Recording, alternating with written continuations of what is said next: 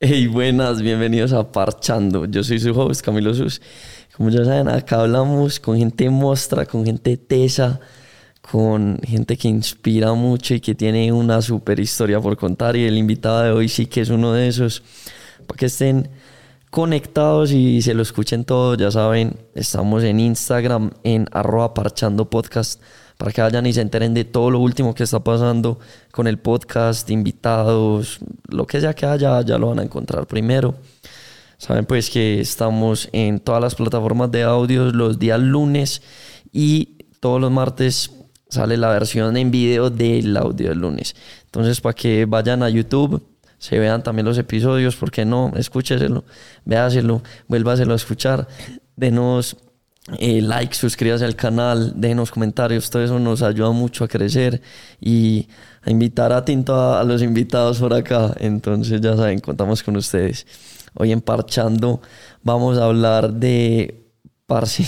Hoy vamos a hablar de una historia de perseverancia, de control, de fortaleza mental y de enseñanzas de fuerza, totalmente de fuerza. Entonces démosle, roa la intro.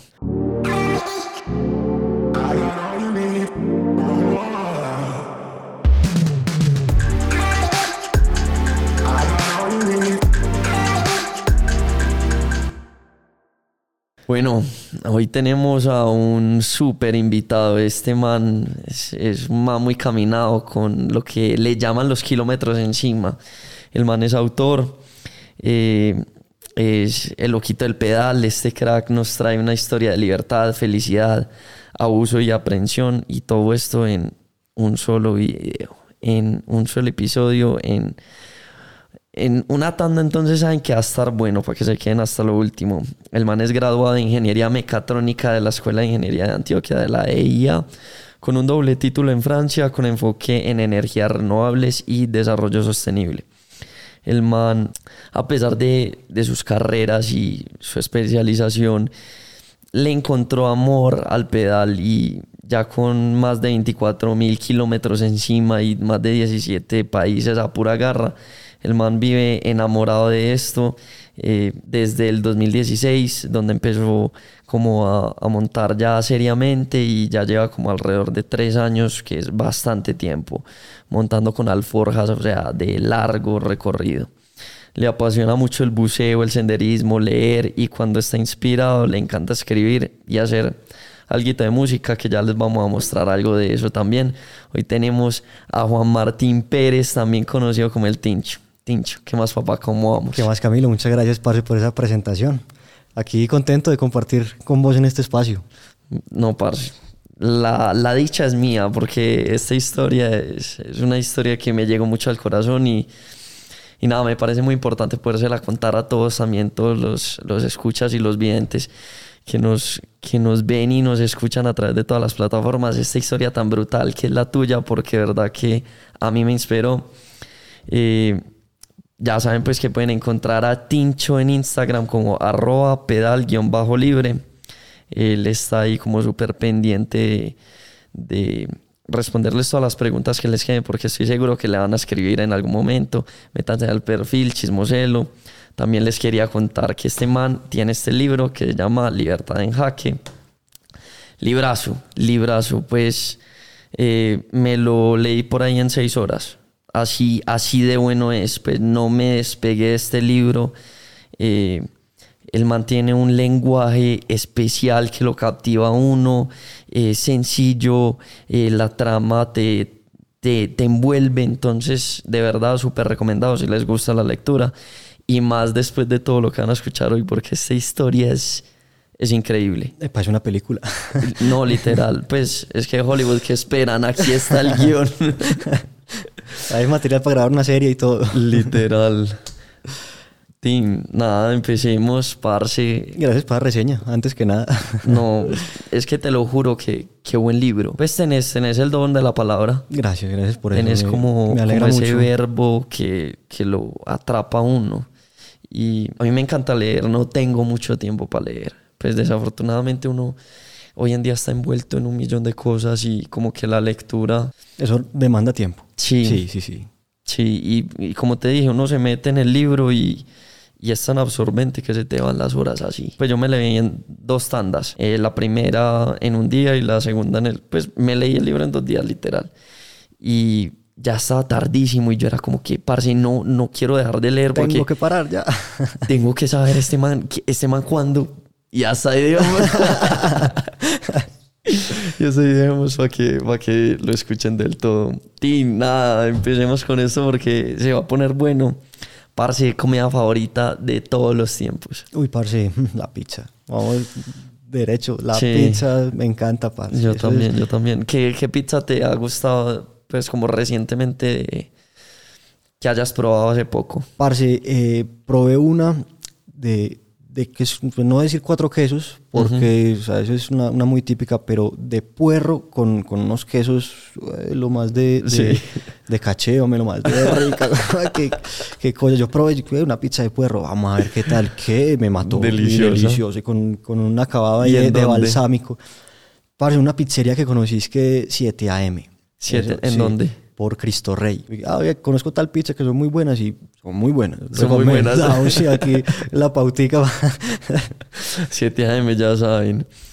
Y, parce, la última que me descrestó, pues que ya lo mencioné aquí en el podcast, eh, se llama Angelos.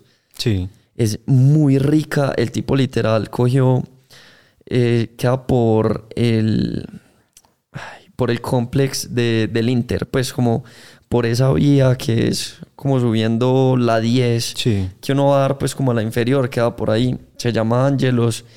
Parce, el man cogió como una casa y el garaje lo volvió una pizzería, pues montó un horno de leña toda la vuelta. Qué rico. Pues las pizzas, como que la masa, la, la, la salsa marinara, pues como verídica, pues y la, la masa finita, súper rico. Eh, los quesos, pues tenían, pues, la, que nos comimos brutal, era como de, de carnes y jamón serrano con queso de búfala. Hace una. Qué rico. Sí. Allá tengo que ir entonces. pues sí, literal es un garaje de una casa. Con, unas, con unos butacos ahí. Eso le da más magia, para Sí. Sí. sí, total, no. Y delicioso. Y si va recomendadísimo el postre es como pizza eh, como envuelta en rollito rellena de Nutella con helado de vainilla. Ah, mira, qué rico, parce. Parce, no, una, una cosa de loco. Ya me entró hambre y todo. parce, día favorito de toda la semana. Parce, el sábado. El ¿Por sábado qué? es... ¿Qué tiene el sábado? El sábado es el, ese momento de, de, de, relajo que uno siente que, que, todo el mundo está destensionado. Sí. Que no es domingo todavía, que no es, sale uno de la semana. Ese es un día hermoso, el sábado es una belleza. Sí, no, totalmente de acuerdo. Es como que uno está libre y no ha llegado el domingo, que Exacto. es como el que le hace a uno la presión. Porque uno dice, bueno, domingo también descanso, pero sabe que el otro día es lunes. Ese, ese, domingo a las 5 de la tarde que uno dice, Jue, muere, se me acabó sí. esta vuelta ya. Típico audio que le mandan a uno por WhatsApp. Se está acabando el domingo. Así como meterle uno terror. Parce, ¿y cómo se vería tu tarde perfecta? Así como la tarde de tus sueños, ¿cómo se ve? Parce, después de, un, de una jornada de pedaleo, después okay. de que uno saca todo, el, el, todo eso que tiene para sacar en la bicicleta, sí. llegar a un lugar espectacular, o sea, andando como en, en, esa, en esa dinámica de estar viajando, llegar a, uno, a un lugar lleno de naturaleza, montar la carpa y descansar ahí al ladito de la bici, tranqui, como esa conexión uno con uno, a mí eso Sí. me parece Con un buen increíble, matecito. Con un buen matecito, un Un tintico, un buen librito. Eh, la guitarra, que es una buena compañera, siempre que, que tiene uno el ratico ahí en su, en su panorama hermoso, Sí. viene súper bien. Y esa es mi, como mi tarde predilecta. Brutal, sí, apoyo, apoyo, ¿por qué no? ¿Está lloviendo o no está lloviendo? Eh, no, no está lloviendo. No está lloviendo. lloviendo. Esa lluviecita en la carpa, así, suavecita, pues no así el lapo de agua, pues que lo asuste a uno, pero... Pero eso está bueno por la ma- de madrugadita. que Ah, siente ok, una sí, sí. o de noche que eso lo arrulla uno. Sí, si uno tiene una buena carpa que sabe que no se la meter el agua, porque eso también es jodido. Tincho, ¿cómo te acordás de tus primeros años? Pues como tu infancia, ¿qué es lo primero que se te viene a la mente? Parce, jugar. La libertad de uno, de esa infancia llena de, de, de estímulos, de amigos, de, de bicicleta, eh, mucho fútbol también. Jugué mucho fútbol de, de pelado. Ok. Mucho amor de familia. Eh, muy movido, parce. Eso siempre con, esa, con esas ganas de estarse uno moviendo, de, Sí. de hacer cosas, de conocer, explorar. Eso desde pequeño siempre tuve como ese bichito que me pegó, pues, que, que lo pica a uno y, y- y lo hace a uno esa curiosidad de qué, Sí. qué hay detrás de qué, qué más hay para conocer. Y ahí estaba la bici. Ahí estaba la bici, desde pequeño siempre me acompañó, siempre me acompañó la bici, no todo el tiempo, no puedo decir que sí, toda mi vida me acompañó Ajá. porque pues hubo como momentos de desencanto, momentos en que uno ya no tiene tiempo y, y- y no, y se olvida, y eso Sí. queda por ahí guardado y, y, pasaron algunos años en que no toqué la bici, pero me, o sea, desde pequeño la tuve ahí, eh, pues fue una compañía. Y, y pues nada, una, una infancia muy, muy bonita. Yo me alegra mucho haberla, haberla vivido así, pues como tan, Sí. tan llena de amor y tan, tan, tan llena de cosas bonitas. La bici, pues como que mencionaste que sí estaba ahí, pero otras veces no, como que, que sentías tú que era como la bici para ti en ese momento. Una, o sea, de niño yo lo veía como un, un- como un juego. Sí. O sea, me divertía. Más que Ajá. cualquier cosa me sentía, me montaba en la bici y me, me divertía. Sí. Más que ahora la veo como un... No solo la compañía y la, la- lo que hace que mantenga bien físicamente y mentalmente y espiritualmente, porque también uno se conecta muy, muy bonito. eh, es- ahora ya lo veo como, como el psicólogo. Yo me monto en la bici y, y tengo algo en la cabeza, algo que, que me está carcomiendo por dentro. Un ratico pedaleando y, y ya eso como que lo libero o resuelvo mis problemas. o sea, es- mi momento de yo con yo. Y, y pues haberla visto desde, desde antes como, como algo que me divertía, Sí, pues me hizo cogerle un gusto muy, muy bonito después de, de que le metí ya la ficha con todo. total. Bueno, entonces empiezas a crecer. Eh, ¿Qué hizo llevarte a ingeniería mecatrónica? ¿Por qué ingeniería mecatrónica? Bueno, eso fue, pues hay varias cositas ahí que, que me hicieron tomar ese camino. Yo siempre pues me, me, me fue muy bien en, en los estudios Sí. y eh, pues yo tenía esa afinidad con los cómics, siempre me gustaron mucho los cómics. Y yo veía a Iron Man y me, uy, este loco es un crack, ese, este man, yo quiero llegar a ser como Iron Man, Stark, claro. único. Y, y me empezó a llamar mucho la atención ese tema de, de la robótica, de meterle como a, a- pues, no sé, mezclar la, la mecánica con la electrónica, eso siempre me, me llamó mucho la atención. Ujú. Y, y bueno, pues le metí la ficha. Resulta pues que cuando tenía 16, a- 16 años perdí a mi padre. Ok. Y eso pues me marcó mucho, me hizo centrarme mucho en la, en, pues como en lo- las cosas importantes de la Sí. vida porque pues o sea, en ese momento uno no tiene claro para dónde va, no tiene, o sea, No, es no es un niño todavía. Sí. Y, y bueno, ahí me, me enfoqué mucho y, y, pues le metí toda la universidad. O sea, me gradué del colegio, pues que eso me pasó ahí terminando el colegio. Y le metí toda la universidad y, y muy enfocado, muy, muy enfocado pues Sí. por ese lado. Y, y nada, o sea, que la mecatrónica me, me enseñó muchas cosas y, y me dio una, una manera de pensar, con una estructura en la cabeza que, que le agradezco muchísimo. O sea, yo, eso me, me, me marcó mucho. O sea, lo que soy hoy es gracias a, a- a todo ese, ese camino. Ok.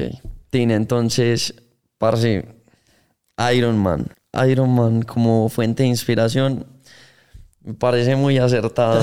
sí, eso es un grande. Tony Stark, Sí, parce, Tony Stark, es un crack. referente. Parce, y entonces, obviamente, querías como todo ese ambiente. Llegaste a la escuela. Sí. ¿Cómo, cómo fue ese recorrido, pues, a, a lo largo de la escuela? Bueno, no, en la escuela eh, yo desde el principio tenía ganas de, de irme a estudiar afuera. Sí. O sea, yo llegué a la escuela pues y, y- y le metí duro al, al estudio, pues que éramos un grupito de estudio que éramos, eh, nos, nos iba bien, porque Sí. teníamos un genio ahí, parce, y, y uno se hace al lado de los buenos y uno se unta de alguito, ¿sí? Claro. Y pues nos destacábamos dentro de, de- en la carrera. Sí. Y, y tenía la idea junto con este amigo que te digo y otro de irnos a estudiar afuera. Y como desde segundo semestre empezamos a, a tocar puertas en internacionalización queriéndonos eh, ir para algún lado. Y resulta que, que había un convenio con Francia que pues era como lo mejor. Ujú. Y era para irse a estudiar dos años, hacer un doble título y le empezamos a apuntar a eso.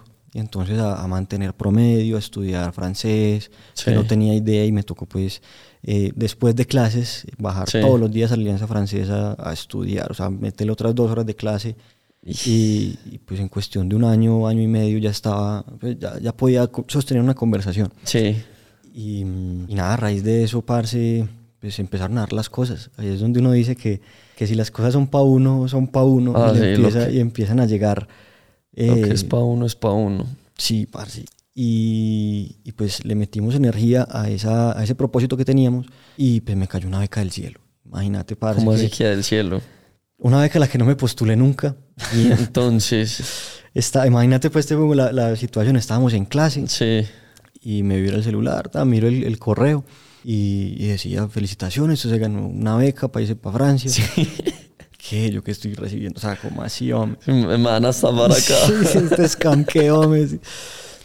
Y a los dos parceros con los que, pues, con los que iba para arriba y para abajo en la universidad, también, o sea, yo estaba en el frente mío y, Sí. y vi la reacción de ellos como que, "Ey, ¿qué, qué es esto? Se miraron y, y "Ey, esto es en serio.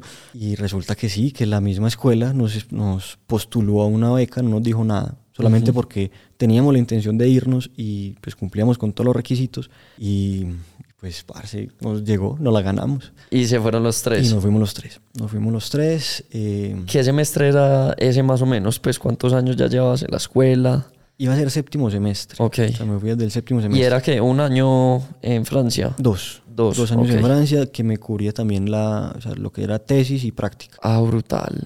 Entonces fue una cosa completa. Sí. Pero con la condición de que tenía que hacerlo en dos años, sí o sí. O sea, Ok. si llegaba a perder una materia, me tocaba repetir una cosa, me jodía con el tema de la beca. Ay, me tocaba pagar. a eso. pagar. Ay, A pagar eso. Entonces, pues nada, o sea, todo se fue dando y, y- y terminamos allá y, y, pues funcionó todo muy bien. Y menos mal eh, pude cumplir lo que tenía que hacer en Francia en esos dos años. Ok, y llegaste a Francia y ¿qué te fuiste con tus dos amigos o cómo fue la vuelta? Eh, llegamos allá juntos, pero estudiamos en lugares distintos. Ellos se quedaron en París y yo me fui para Burdeos. Yo estuve Por viviendo en Burdeos. diferentes como subespecializaciones o... Sí, sí, sí, sí. Y mm, pues al principio yo dije, bueno, yo quiero hacer esta experiencia solo. Entonces uno le ponían a escoger para qué sede se quería ir. Sí. Y yo escogí Burdeos, o sea, yo calladito, y yo no, para París. Y bueno, llegó el momento como que, bueno, muchachos, yo, yo arranco para acá, ¿qué? ¿Cómo así? y, y sí, y estábamos juntos allá, pero, pero Sí. pues viviendo experiencias diferentes. Claro, totalmente. Y tú un poquito más lejos de una ciudad grande que como, como es París, pues. Claro, sí, como es, es que eso es París, es un monstruo, es una capital. Y pues era una ciudad grande dentro de todo, pero, pero no tanto. Y la vida era mucho más tranqui, mucho más... Era mucho más estudiantil, o sea, todo el ambiente era, era más relajado. Entonces, Parce. valió mucho la pena. Y entonces tú ya habías, pues como que hiciste unos años de pedaleo, pues unos, unos cuantos meses de, de pedaleo en Europa. ¿Cómo empezó eso?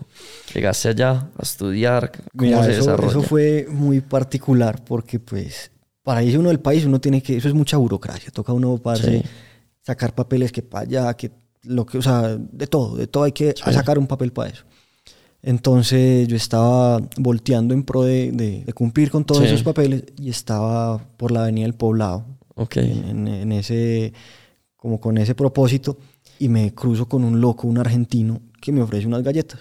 Y pues, ah, buena onda, y atrás veo una bicicleta cargada con todas las, con todas las maletas y un Ajá. avisito que decía, en bicicleta por Latinoamérica. Yo, ¿qué? ¿Qué es esto? O sea, Sí. Y me quedé hablando con ese man como tres horas ahí parado, parce. Ahí en la avenida del Ahí en la poblado. avenida del poblado, parado, yo Con el argentino ahí hablando. hablando cháchara, o sea, como que, "Ey, parce, ¿cómo así que llegaste hasta aquí pedaleando? Sí. ¿Qué es esto? Y ahí me hizo un clic la cabeza, o sea, se me Sí. unió la pasión de, de pedalear, porque en ese momento estaba juicioso dándole la bici, Sí. y el viajar, que pues desde pequeño yo soñaba con viajar por toda parte, y, y de alguna manera eh, esa era la excusa también para estudiar por fuera, como, Ok, como sí. despegar. Y, y pues ese man en ese momento plantó una semilla ahí en mi cabeza y me quedó eso sonando. Y me fui para Francia, pues empecé a estudiar allá, pues todo bien, como, como, como el debido proceso. Ujú. Y en un momento, después de un año allá pues de, de estudio, eh, había un tiempo que era como el verano, las vacaciones de verano, y pues eran más o menos cuatro meses. Ok. Y nos daban la opción de hacer una práctica. Está como hacer una práctica opcional o vacaciones, o usted verá pues. Opcional. Exacto, a mí me dijeron opcional, yo listo, ok. Con esa idea en la cabeza me conseguí una bicicleta, la, la equipé y le dije a otro amigo, un loco también de Medellín que, que lo conocía allá No precisamente. jodas. Así coincidencialmente. Coincidencia, o sea, en la misma universidad estudiando lo No. mismo y, y pues como que, hey, parce, qué chimba, buena, buena onda hicimos. Sí. Y le conté la idea, yo, ahí para estos meses me tengo pues, las ganas de coger la bicicleta y, y e ir a viajar. ¿Para ¿Qué? dónde? ¿Cómo así? La idea al principio era hacer Santiago de Compostela. Ok. O sea, desde Burdeos, que es el sur, suroeste de Francia, hasta el norte de España, o sea, hacer todo, Sí. todo el, el camino por el norte. Y, y bueno, pues ese era el- como el objetivo del principio, como unos 1200 kilómetros. Y a los poquitos días de haber empezado, yo dije, no, esto es increíble. O sea, nunca me había sentido como, como en ese momento. Tanta ¿Qué libertad, sentiste? Ok. autonomía, o sea, que, que uno puede llegar hasta donde uno quiera. O sea, que era dueño de mi tiempo, de mi vida. Estaba haciendo lo que, lo que quería en ese momento. ¿Sentías que esa era la primera vez que sentías eso? A esa magnitud, sí. Sí, parce, yo...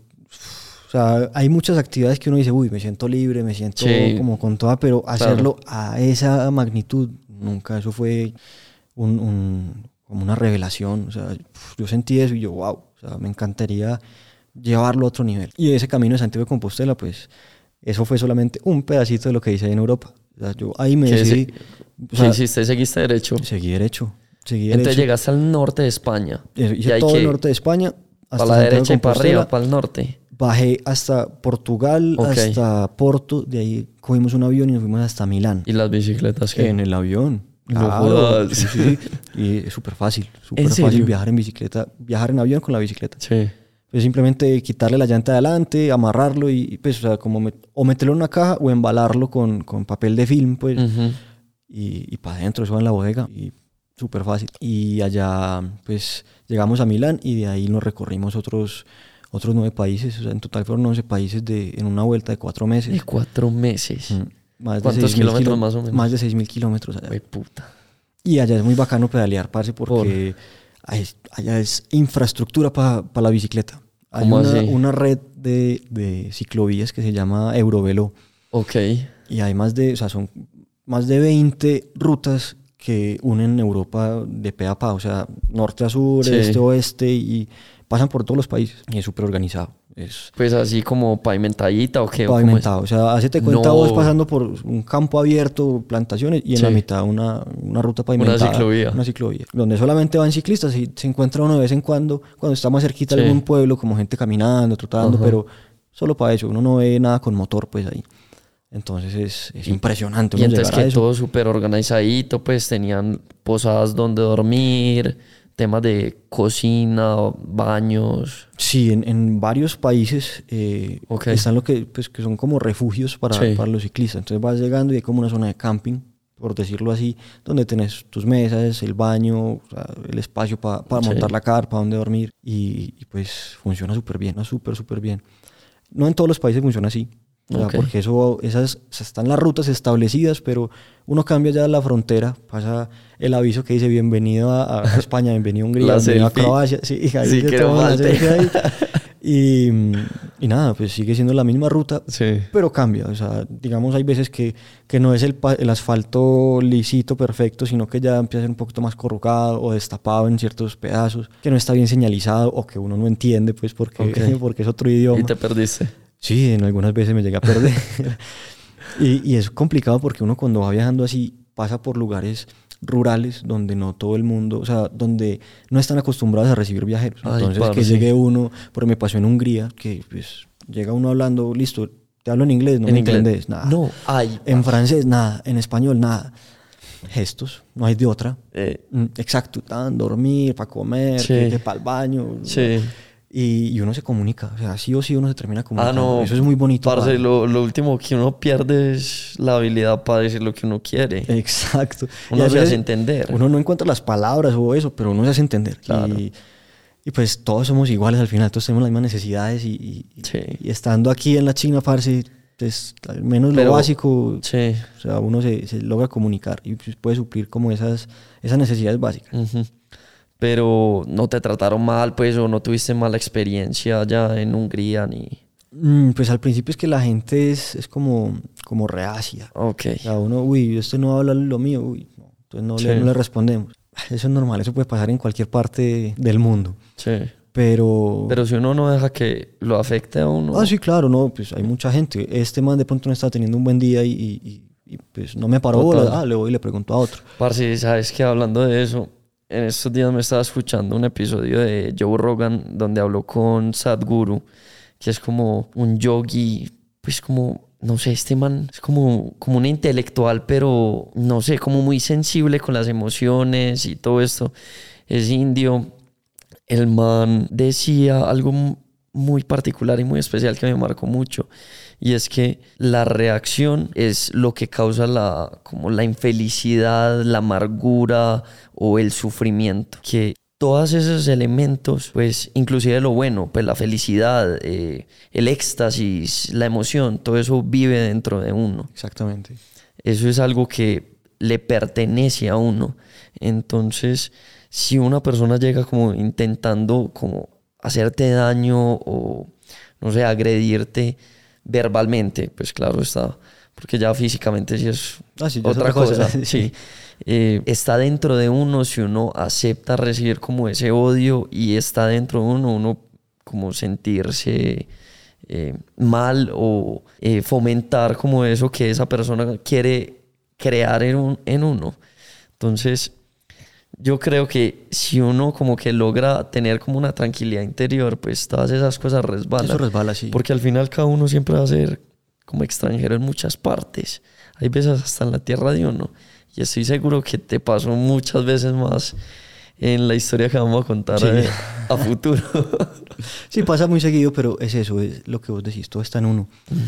Por ahí hay una, una, frase que no sé si es de... de se la escuché a, a KCO, no sé si, si, sabes del rapero español.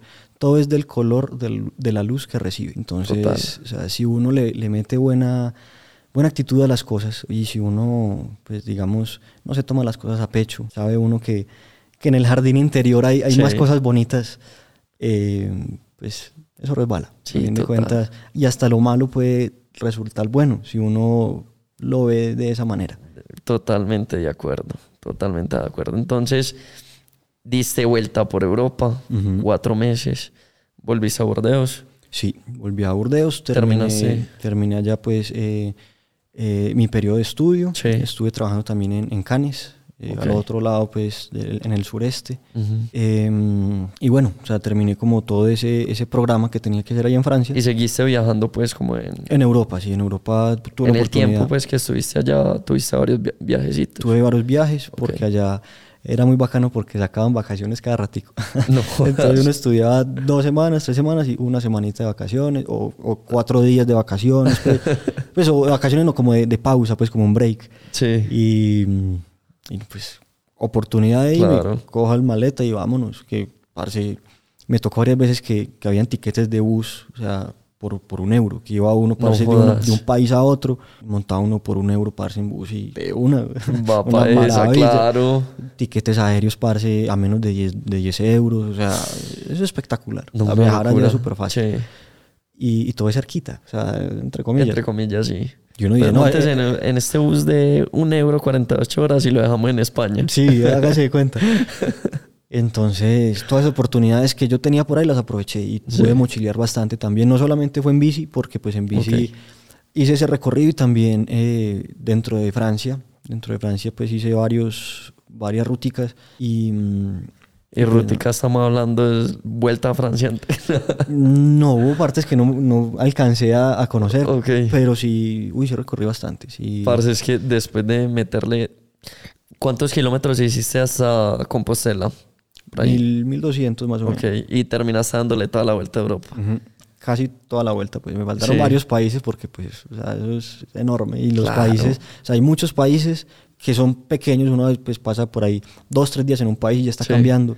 Ok. Entonces, pues hay mucho que conocer y tanta variedad que hay allá, eso es impresionante. Y, mm, y nada, o sea, después de que uno pasa, si uno avanza un día en la bicicleta, puede avanzar dos. O sea, sí. listo, avanzas dos, puedes llegar una semana. Vivís una semana en la bicicleta, puedes hacer un mes. Y si puedes hacer un mes, pues un año fácilmente y, ya lo que, uno, lo que uno quiera. Y eso empieza a ser como escalable. Claro. Un pasito detrás del otro. ¿Tuviste oportunidad de viajar solo allá? Sí. Fue la primera. Allá fue la primera vez que viajé solo. ¿Y qué sentías? Pues como ese miedo, esa... Sí, como al, principio se sienten muchos, muchas, hay muchas preguntas. Sí. bueno, ¿dónde voy a dormir? ¿Qué voy a comer? Eso es típico. Y cuando uno viaja con una persona, pues, pues con alguien más, uno se va apoyando en, en la otra persona. Sí, Entonces, total. Ah, que sea la incertidumbre, listo, nos vamos juntos y vemos qué pasa. Pero cuando es uno solo, esos miedos y esas preguntas, se, uy, eso crece mucho. O sea, es, bueno, soy yo solo el que me va a tocar vivir con esto. Y, y, pues lo importante es dar el paso, o sea, lanzarse y, y- y perder ese miedo, enfrentarse Ok. a eso y ya después todo es magia. O sea, una vez uno sale de la zona de confort, todo, es, todo se va dando, es increíble. Y pues le pasan a uno cosas que solo le pasan estando solo. Y que es, es hermoso, es increíble. Sí, porque uno pues como estando acompañado, pues uno se siente más seguro de que puede sortear algo. No sé, me pasó algo, pero sé que tengo otra persona ahí, pues que de pronto me está de pronto cuidando, pero uno solo. Sí, y la compañía, porque es que uno a veces uno necesita hablar con la gente. ¿sí Sí. Uno dice, voy a, esta- a viajar solo, pero uno nunca está solo. O sea, uno siempre está en compañía de gente y siempre está uno interactuando. Pero, pero sí, o sea, hay, veces que son tramos largos que uno no ve personas y, Sí. y pues tener una compañía siempre viene muy bien. Conocí un man en Ecuador que se llama Ezequiel Gignon. Ah, sí, señor, en este momento está en Croacia. Sí, Ese sí, sí, sí. ese, ese. Él es argentino y arrancó desde, Desde Ecuador. Ecuador. hasta Argentina y siempre anda con su perrito mancha. Se Yo le conocía. murió, sí, el perrito. Uh, Hace poco se murió. hace poco, man. sí, mancha. Y yo, yo conocí a Manchita cuando estaba chiquito, pues, porque yo lo conocí cuando apenas iba a salir de, de, de Quito. Ujú. Y él estuvo viajando todo eso y Mancha era su compañía, pues.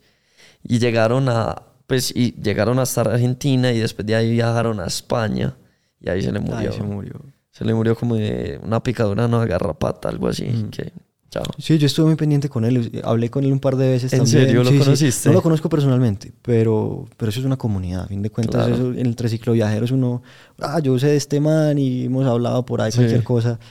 Y pues es muy bacano. Eso es Marica, es una familia extendida. Uy, tal cual. Mera, mera red.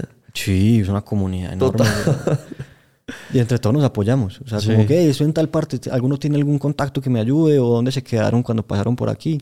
Y hay un grupo, por ejemplo, en WhatsApp. Sí. O sea, uno manda como que necesito apoyo en tal parte. Ah, sí, háblale a tal, llega a tal parte, pregunta en tal lugar, yo dormí aquí atrás. Entonces eso es una, una Nunca red. estás solo. Uno nunca está solo. Nunca estás solo. Tienes toda la razón. Eso, pues, si uno quiere estar solo, es, es- eso ya en, en la cabeza. O sea, es Sí. porque uno se quiere aislar. Ujú. Pero, pero la verdad es que no. Y la magia está en eso. La magia está en compartir, en interactuar. Y pues eso es demasiado enriquecedor. Es Parce. hermoso. Entonces terminas en Francia. Ujú. Eh, me imagino que pasa pues como el... Que te fuiste como finales de 2015. Sí, me fui, eh, bueno, despu- como en, la segundo, en el segundo semestre del Sí. 2015 y volví el, eh, a finales del 2017. Ok, entonces dos años larguitos. Ujú, Un dos poquito años pues y un mes, dos meses. Eso sí, como, sí, más o menos, Listo. más de dos años. Entonces, eh, vuelves, te habían dicho que tenías un plazo para terminar como en dos años. Claro, entonces eso fue, eh, esta beca que, Sí. que, que te digo que me cayó del cielo tenía esa condición de que Ujú. tenía que hacer eso en dos años. O sea, liberarme del, del, del estudio allá en Francia en dos años porque si no me tocaba responder Sí. por ella. Y llegaste a graduarte. Claro, como, como es el, el convenio, pues Sí. uno hace el convenio con la universidad y normalmente, bueno, cumplí en el intercambio en el lugar donde iba a ir y llega uno a recibir el diploma. Sí. Y me dijeron, no, papá, usted no puede graduar. Ay, no. Usted le falta una materia. Y eso no te jodía nada con Francia. Por supuesto, si yo no la, si yo no la sacaba... la beca. Sí, parce. Fue puta. si yo no sacaba esa materia, si no me graduaba, si no recibía el cartón en Colombia, no me lo dan en Francia. Ay, y si no. no me lo dan en Francia, no, o sea, me tocaba responder por esa beca. Fue puta. Entonces, por una materia, parce, por una materia así, un relleno, ¿Y entonces qué hiciste? a empezar a, a buscar, bueno, ¿qué puedo hacer? Ah, ¿Puedo hacer un intersemestral? No, ya se cerraron, ya no se puede Ay, intersemestral. Bueno, entonces, ¿qué no? El otro semestre. Ey, son conscientes de que si la hago el otro semestre, se me alargan seis meses más de la beca y me toca responder por eso. Sí. Ah, bueno, hay otra opción que es hacer un examen de suficiencia. Ajá. Y entonces, bueno, Ah, agarrémosla. no fuimos. ¿Dónde no están los libros? Y en dos semanas me tocó comerme una materia de seis meses. Ay, y a mí parce. solo, o sea, sin profesor ni nada. Yo probé a dónde puedo encontrar información, pedí a cuadernos a los parceros. Y me tocó, parce, candela y estudio y enciérrese dos semanas y hágale, parce. y presentaste el Y examen. presenté el examen. Y esos exámenes, eh, pues en una escala de cinco, normalmente en la universidad uno Sí. pasa a partir de tres. O sea, Sí. vos ganas- sacas tres y ya pasas. Excepto en la escuela. Excepto la escuela las- tiene como ese... Tiene sus cositas. Está Sí. la, la ley del 2. Del dos, sí. esa ley. Y, y para el examen de suficiencia, precisamente, no se gana con 3, sino con 3,5. Y un Ay, examen, parce. puta. No, no te imaginas. Fueron al principio tres horas de disertación, o sea, uno sentado en, en el salón, en toda la mitad, rodeado de puros profesores, tirándole a uno bombas. Ay, y le hacían a uno preguntas, tan, y uno respondía y no te decían si estaba bien o mal. Ellos simplemente apuntaban Hijo a ver qué pasaba. putas. Y después, después de, esa, de esa disertación de tres horas, Sí. seguía cuatro horas de examen. Yo solo, en cuatro horas, hágale el examen. Ay, sea, no, tan largo, padre. Uno termina, yo terminé así, todo mamado después. No, pues siete horas. Una Imagínese, jornada una laboral jornada ahí. laboral ahí solamente haciendo un examen. O sea, yo terminé, no, no, parce, con el cerebro escurrido. Claro. Y resulta, parce, que saqué 3 con 3. No me dio, güey. Entonces. Dos me- décimas. Dos décimas. No. Y Y me iban a entonces. dejar. No, no le dio, qué pena. ¿Es en serio? Ujú. Así de hijo de putas. Así de jodido. Si yo fui a, donde, a donde el decano, yo como que es en serio. O sea, por dos décimas. Mira que me fui a Francia a dejar el nombre de la universidad en alto. Claro. Y, y me van a salir con esto. Acá Y te fue bien en Francia. Sí, claro, o sea, haber hecho eso, o sea, no, no eran como, como un promedio súper alto porque allá, uy, sacar notas altas es difícil. Pero, pero Nea, eh, Pero es estudiaste ingeniería en, En, en otro francés. país, en francés, claro, es que ¿qué más quiere, güey? Sí. y, y haber hecho todo bien, o sea, respondí, Sí. respondí como tenía que responder en, Claro. el, en el momento. Y, y pues nada, parce, el decano dijo, bueno, vos tenés toda la razón, te puedes graduar. Entonces para mí fue un golazo, o sea, una Descanso liberación total. total.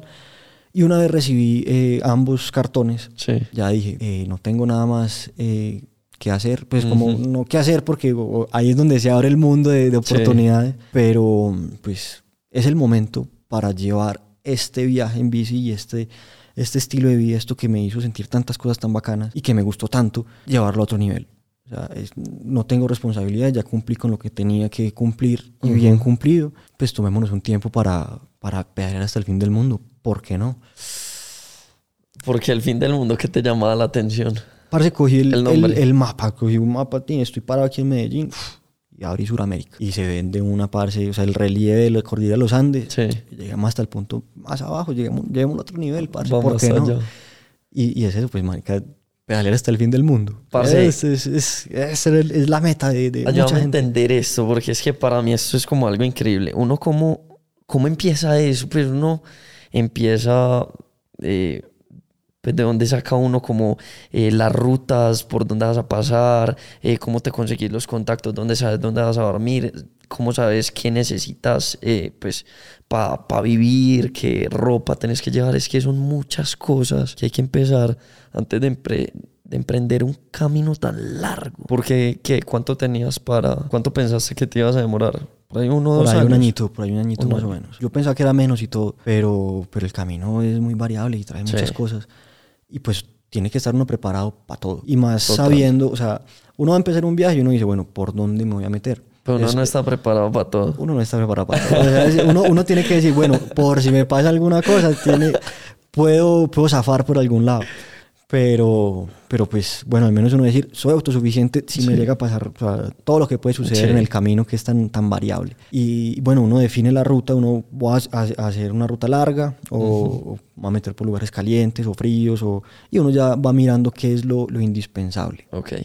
Y ya a partir de ahí, ya el resto es, es lujo lo que uno quiera llevar. Entonces, eh, pues para mí es fundamental para viajar en bici el tema del descanso y la alimentación. Ok. Entonces, para mí los indispensables son tener algo o sea, bueno para dormir, que no vaya a pasar frío, que duerma Sí. cómodo, que, que pues una buena carpita. Y para comer. O sea, llevo también una, una estufa que funciona a gasolina, que en cualquier parte la puedo, Ok. la puedo poner a funcionar y, y cocinarse uno lo que sea. Y en esa época eras vegetariano o vegano. Sí, Veget- vegetariano. Yo vegetariano. ya casi como siete años vegetariano. Ok. Y, y pues todo ese camino lo hice A punta de a lentejas. punta de lentejas, lentejitas y arroz, parce, para funcionar a... Digo, a fusionar a gas. a- Uno va con el turbo. y, mm, y parce, pues eso es una cosa que también mucha gente, "Ey, ¿cómo hace con la alimentación? Pues, Sí. sin, sin comer carne. Y se puede. O sea, Ok. encuentra uno la, la fuerza porque uy, yo antes era muy carnívoro, antes me fascinaba y dejé la carne por, como una, por tener argumentos para no ser vegetariano. Porque un amigo empezó y yo y nos empezaba a decir, parce, esto es muy bacano, tin. Y yo no le creía, yo no sé cómo así yo. Sí. y, y empecé y pues pasé una semana sin comer carne y ahí ya paré. Y en el camino pues eh, flexibilicé un poco. Ok. Ya empecé a comer pescado y, y me volví pesquetariano, ¿no? por decir así Ok. ya. Eso fue en la costa de Ecuador, que, que, pues, es- hay tanta abundancia de pescado que, Sí, que, bueno, bienvenido. Y los cangrejos de allá. Uf. No, todo lo que hay, parce, toda la langosta, los mariscos, los, los pescados, eso es delicioso. El boloncito. El boloncito, el cebollado, qué rico, parce. Y Entonces, es- sales de aquí con, con una ruta. Me, Ah. habla, me habías hablado pues como de, ahorita como de los grupos de, de la comunidad. de la claro. comunidad, sí. Entonces, al principio uno para arrancar es, es, bueno, tengo esta ruta, quiero, pues, como tengo este, este objetivo, este es Sí. mi destino. Y en el camino, pues, uno, uno fija algunos puntos que, que uno conoce, que son, Ujú. pues, que, que son famosos, no sé, Sí. un ejemplo, Machu Picchu en Perú, eh, no sé, em, pasar por el trampolín de la muerte, que uno dice, pues, esta ruta aquí en Colombia, qué maravilla. Sí. Ruticas así, o sea, no sé, el desierto de Tatacoa también quería pasar por allá, Ok, San sí. Agustín, o sea, todo eso. Son, son punticos que uno, que uno los tiene ahí fijos. Sí. Pero en el camino uno conoce gente, otros viajeros eh, que te van nutriendo el mapa. O sea, Sí. uno, "Ey, voy para tal parte, uy, no se olvide pasar por este lugar que es hermoso. Y uno, "Ey, no lo había escuchado nunca, listo. Va uno y allá te dicen, ve, anda para este otro lugar. Y uno pues nunca va a tener tiempo de conocer todo. Sí. Pero a medida que uno va avanzando y, y- y, pues uno va siguiendo la ruta, eh, pues va nutriendo eso y, y la gente se encarga de que, de que eso sea, de que eso sea así. Toda esa interacción y, y ese intercambio con los viajeros. Brutal. Entonces sales de aquí, coges que para el sur, Al sur directamente, bajo Ok. a la- al, al eje cafetero. Cali. Ah, ok. Sí, no, por Cali no pasé. En- porque entré al eje cafetero y después crucé la cordillera para pasar pues la Ah, línea. ok, ok, ok. Desde, desde Armenia pues hasta, hasta Ibagué a pasar la línea que fue dura, esa, una etapa Complicada. complicada, con ese Empinado peso. eso. Uf, uy, el final de la línea es para ponerse uno a llorar. Total. Y, mm, y bueno, de ahí Ibagué, bajamos después hacia, hacia el Huila, Sí. a pasar pues por el desierto de Tatacoa, San Agustín. eh, de ahí a, a Pitalito y de Pitalito nos metimos hacia el Putumayo. Estamos, estuvimos ahí en Mocoa, pasamos al trampolín de la muerte.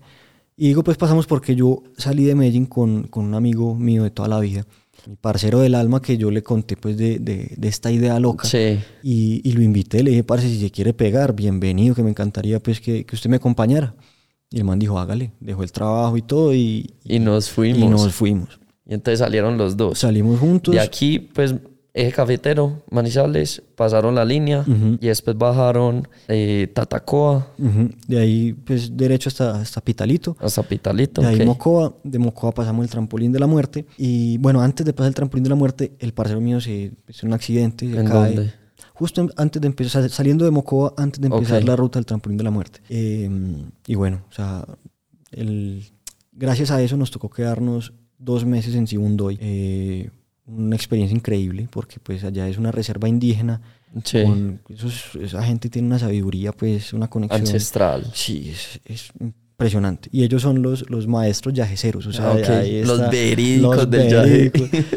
Y, y pues, o sea, aprender tanta cosa de esa gente es súper enriquecedor. Ya Sí. estuvimos trabajando la tierra, estuvimos, aprendimos a hacer artesanía. ¿Cuánto tiempo? Dos meses estuvimos allá. Ay, parce. Imagínense, eso, eso suma. Claro. y después de la experiencia tan bonita, Mientras el pana se se recuperaba. recuperaba. ajá. Claro. Ya después de que, de que ya estaba otra vez operacional, nos fuimos. Arrancamos y nos fuimos a Pasto. Y de Pasto pasamos a Ecuador por, por Rumichaca, ahí por Ipiales. Ok, sí. Y en Ecuador llegamos hasta Quito, donde también nos quedamos un buen tiempo porque llegamos... bajaron por Ibarra, derecho, sí, Quito. exacto. esa- Sí, es que queda cerquita. queda cerca. Sí. Y, y allá llegamos a la Casa del Ciclista. Que la Ok. Casa del Ciclista es como, como, bueno, no es una organización. Es una copia internacional de ciclistas. Eh, exactamente. Porque eso hay en todas partes, ¿no? En Argentina, Sí, en. Perú. en toda Latinoamérica. Aquí hay una. Aquí hay una, aquí en Medellín, Sí. que eh, allá fue donde me asesoré prácticamente antes de salir, allá Sí. me, me equipé, allá hacen pues como todos los, los equipos para, para la bici, las Sí. parrillas, hacen alforjas, entonces ese fue como, como mi padrino, pues el dueño de la casa del Ok, ciclista. ok. Y, Y bueno, llegamos allá a la casa del ciclista Sí. y allá separamos caminos pues con, con mi amigo. Y yo le di la vuelta a Ecuador. Allá ¿Por dónde cogiste? bajé por la cordillera, pasando por casi que todos los volcanes. O sea, me subí hasta donde podía subir en la bicicleta. Sí. Y mm, pues el Cotopaxi, el Chimborazo, el Quilotoa. El eh, Quilotoa es hermoso, es ¿no? espectacular. Pero qué subida tan dura. Uf, qué subida Yo la tan hice en carro, no te sabes. Más que el Chimborazo, que el Chimborazo es uno sube más. Sí. O sea, uno llega muy alto. Pero es que la laguna del Quilotoa es... Ah, es mágico, eso es hermoso, parce. Yo me acuerdo que yo fui y tomé unas fotos allá. Parce, nos despertamos a las 5 de la mañana más o menos porque estaba saliendo el sol por ahí 5 y media.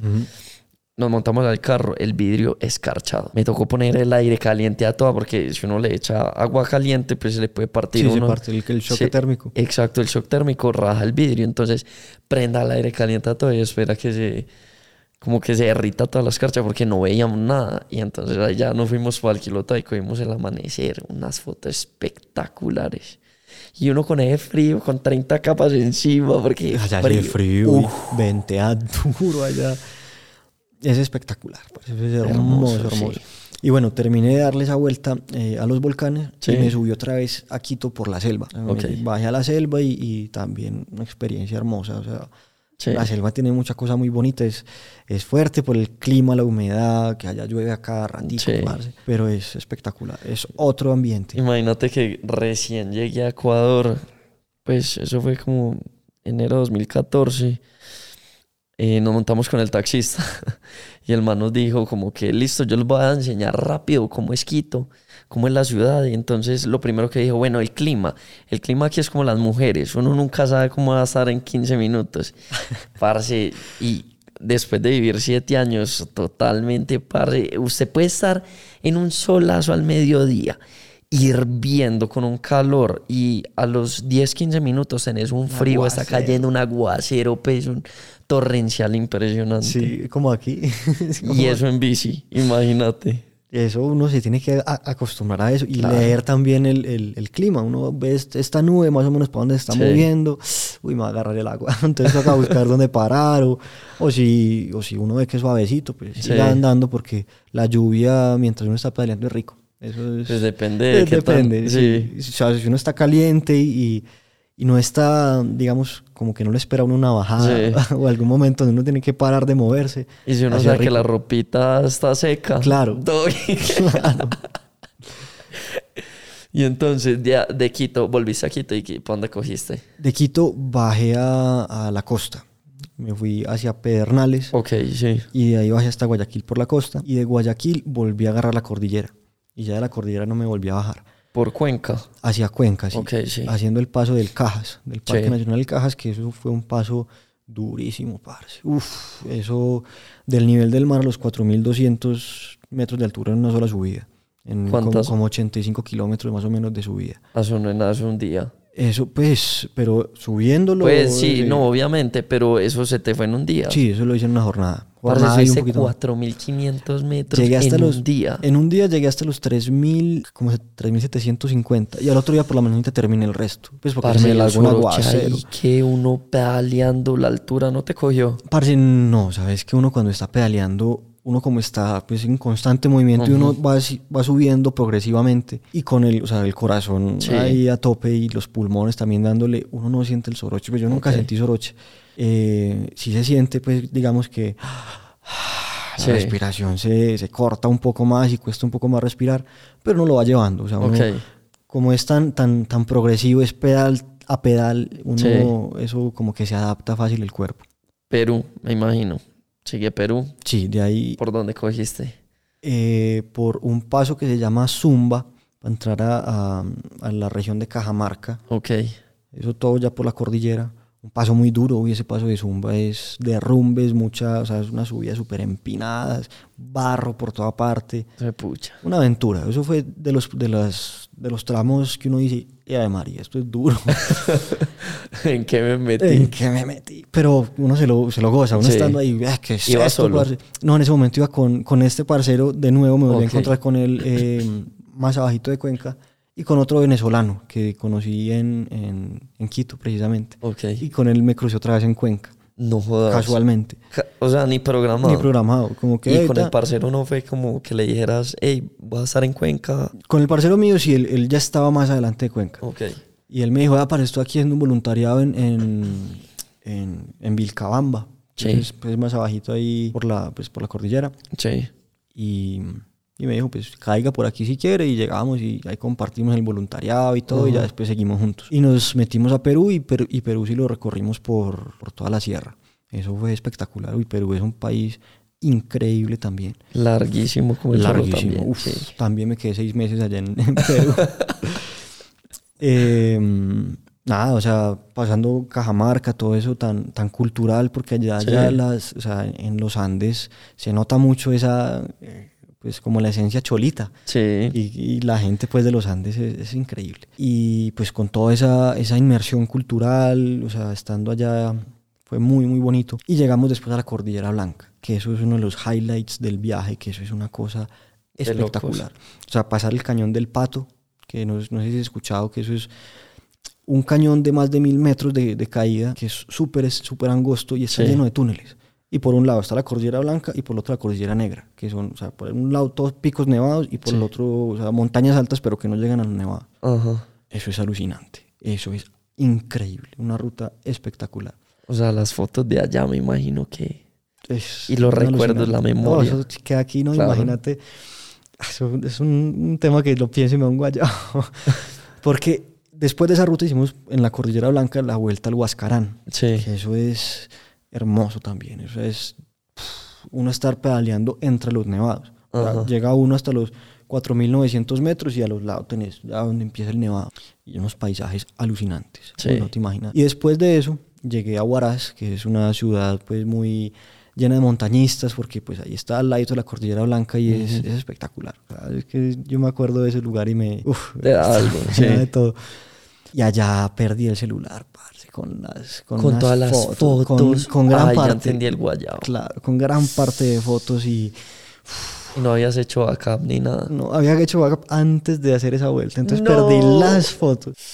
Pues perdí bastantes porque pues uno manda fotos por ahí, pero se pierde la calidad. O sea, Claro. está ahí el recuerdo, pero uno sabe que no es lo mismo. Y, y bueno, Ibas o sea, con computador. Eh, en ese viaje no. Ahorita que, Ok. que volví a retomar el viaje sí llevo computador. ok, ok. Eh, y bueno, después de, de Perú, pues llegué a la parte de región de Pasco, todo lo, o sea, se- seguía por las montañas, o sea, a mucha altura, mucho frío, muchos pasos de verdad que muy altos, llegar nuestros, pedaleando los 4.900 metros de Sí. altura. Pasaste por Bolivia. Sí, La Paz. sí. Duro. Uy, no te imaginas lo que me pasó en La Paz. ¿Qué te pasó? Bueno, yo llegué al Titicaca, ahí eh, antes del Titicaca también me había separado, no, me separé de, de este parcero en Cusco, porque Sí. recorrimos todo Perú juntos y en Cusco nos volvimos a, a separar. Y, y bueno, yo me fui, ah, llegué al Titicaca y me metí por el norte, una ruta muy hermosa que no todo el mundo hace, o sea, es más bien poco los que, los Sí. que se meten por ahí, y llegué a La Paz. Y en La Paz, o sea, fueron momentos de mucha tensión porque ahí donde se estaba hablando del, del golpe de Estado a Evo. Sí. O sea, que fue toda esa revuelta social que hubo allá. Y ya había llegado a La Paz, a una casa del ciclista allá, y, y estaba yo afuera, tranqui, caminando. Y de un momento a otro un alboroto, uf, pasa un montón de gente, "Eh, lo logramos, tú, y empieza todo ese tema de, de ese golpe de Estado. Nos pegamos como a la, a, la, a la marcha y todo, y estábamos ahí en el auge de lo que estaba Sí. pasando. Y ya después todo se fue para el carajo, porque llegaron los opositores y cerraron todo, parce. Salía uno y esos gases lacrimógenos por toda parte, las Ay. vías cerradas. O sea, por donde uno se fuera a meter habían llantas quemadas, o sea, era un caos, parce. Sí. Era momentos de tensión. Y estabas en todo el mierdero, en la todo mitad. el mierdero. Y nos tocó esperar varios días allá. A mí, a mi parcero y a otros siete franceses que estaban allá, que nos quedamos atrapados. Tu el- parcero de acá. Sí, el de acá. Ok, ya se habían separado del venezolano. Sí, allá nos habíamos separado Ok. del venezolano. Y, y nada, pues esperamos varios días hasta que dijimos, no más, nos tenemos que ir de alguna Sí. manera. Y cogemos el teleférico, llegamos al alto, todos muy bien. Y allá, parce, bloqueo tras bloqueo. O sea, más o menos cada kilómetro había un bloqueo y más de, uy, como 40 bloqueos más o menos. Güey, puta.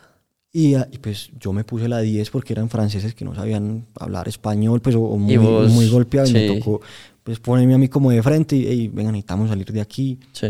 Y en esa llegó una cholita como que, vea, coja esta, esta bandera, la huipala, que es la bandera de los pueblos indígenas Ajá. de, de, de los Andes. Sí.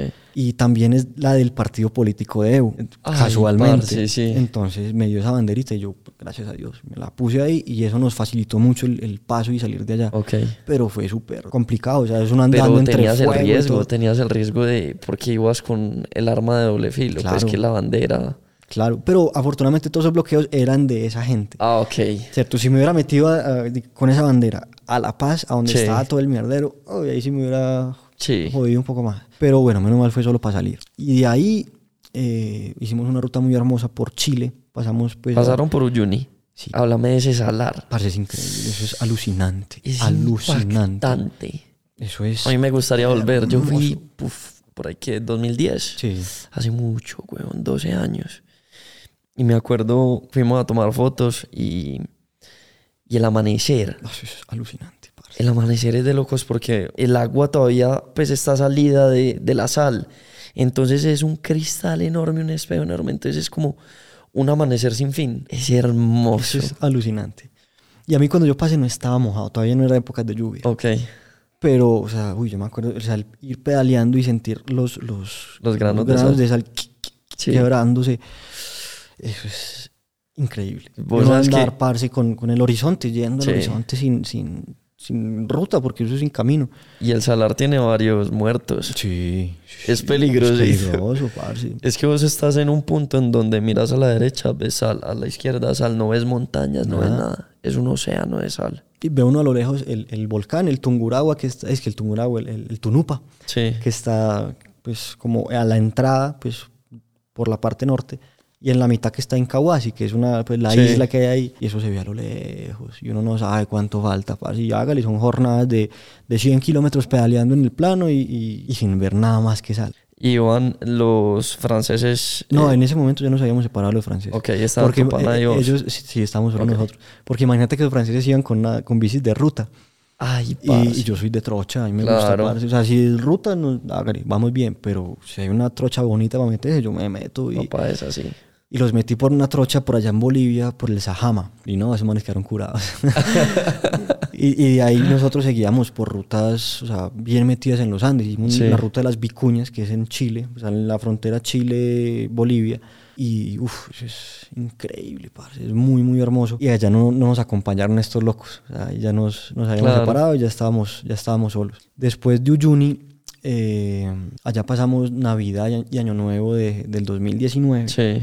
Y luego continuamos, nos metimos por la ruta de las lagunas, que esa ha sido la ruta más hardcore que he hecho yo en todo el, en todo el paseo, parce. Es una cosa de locos. Es ir meterse al desierto a los 4.500 metros de altura en un paisaje que pues, vos decís, esto no es el planeta Tierra. Es alucinante. Y imagínate que ya se me quebró la bicicleta en la mitad del desierto. O sea, ¿Qué le pasó chasis? O.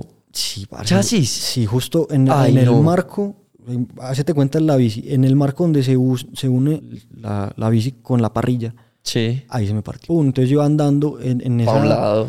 No, no, no. pues la nalga para un lado, ¿o no? No, o sea, todo el equipaje, pum, para el piso. Eso quedó grabado y todo en ese momento. Y, y en la mitad de la nada, parce, yo entré en shock. Afortunadamente Claro. estaba con, el, con mi parcero, pues, porque yo le dije, parce, no sé qué hacer. A uno acompañado le pasan cosas que no le pasan cuando no está solo. Exacto. No, y, y si uno le pasa eso solo, ahí es donde uno dice, parce, tengo que resolver sí o sí. Ah, sí, no, es que ya. Por más en toca. shock que uno esté, ah, Y toca no es salir. como que tuvieras un soldador también ahí. Pues, Sí, no, y ahí en ese momento. Y él- era muy jodido porque le estábamos huyendo una granizada que venía, parce. Entonces Ay, no. tocaba meterle porque si no, uno se moja allá y, Entonces. parce, no hay donde escamparse. Entonces cogimos con una cuerda, parce, y este man la amarre duro. amárrelo y me aguantó hasta San Pedro de Atacama. Que eran otros, unos buenos ciento y pico kilómetros. que Atacama, como es de lindo. Es espectacular. Parce, las mejores empanadas chilenas me las comí en San Pedro de Atacama. Sí, uy, parce. como por ahí de este tamaño. Qué pues los que rico. ven en videos, una empanada por ahí de este tamaño.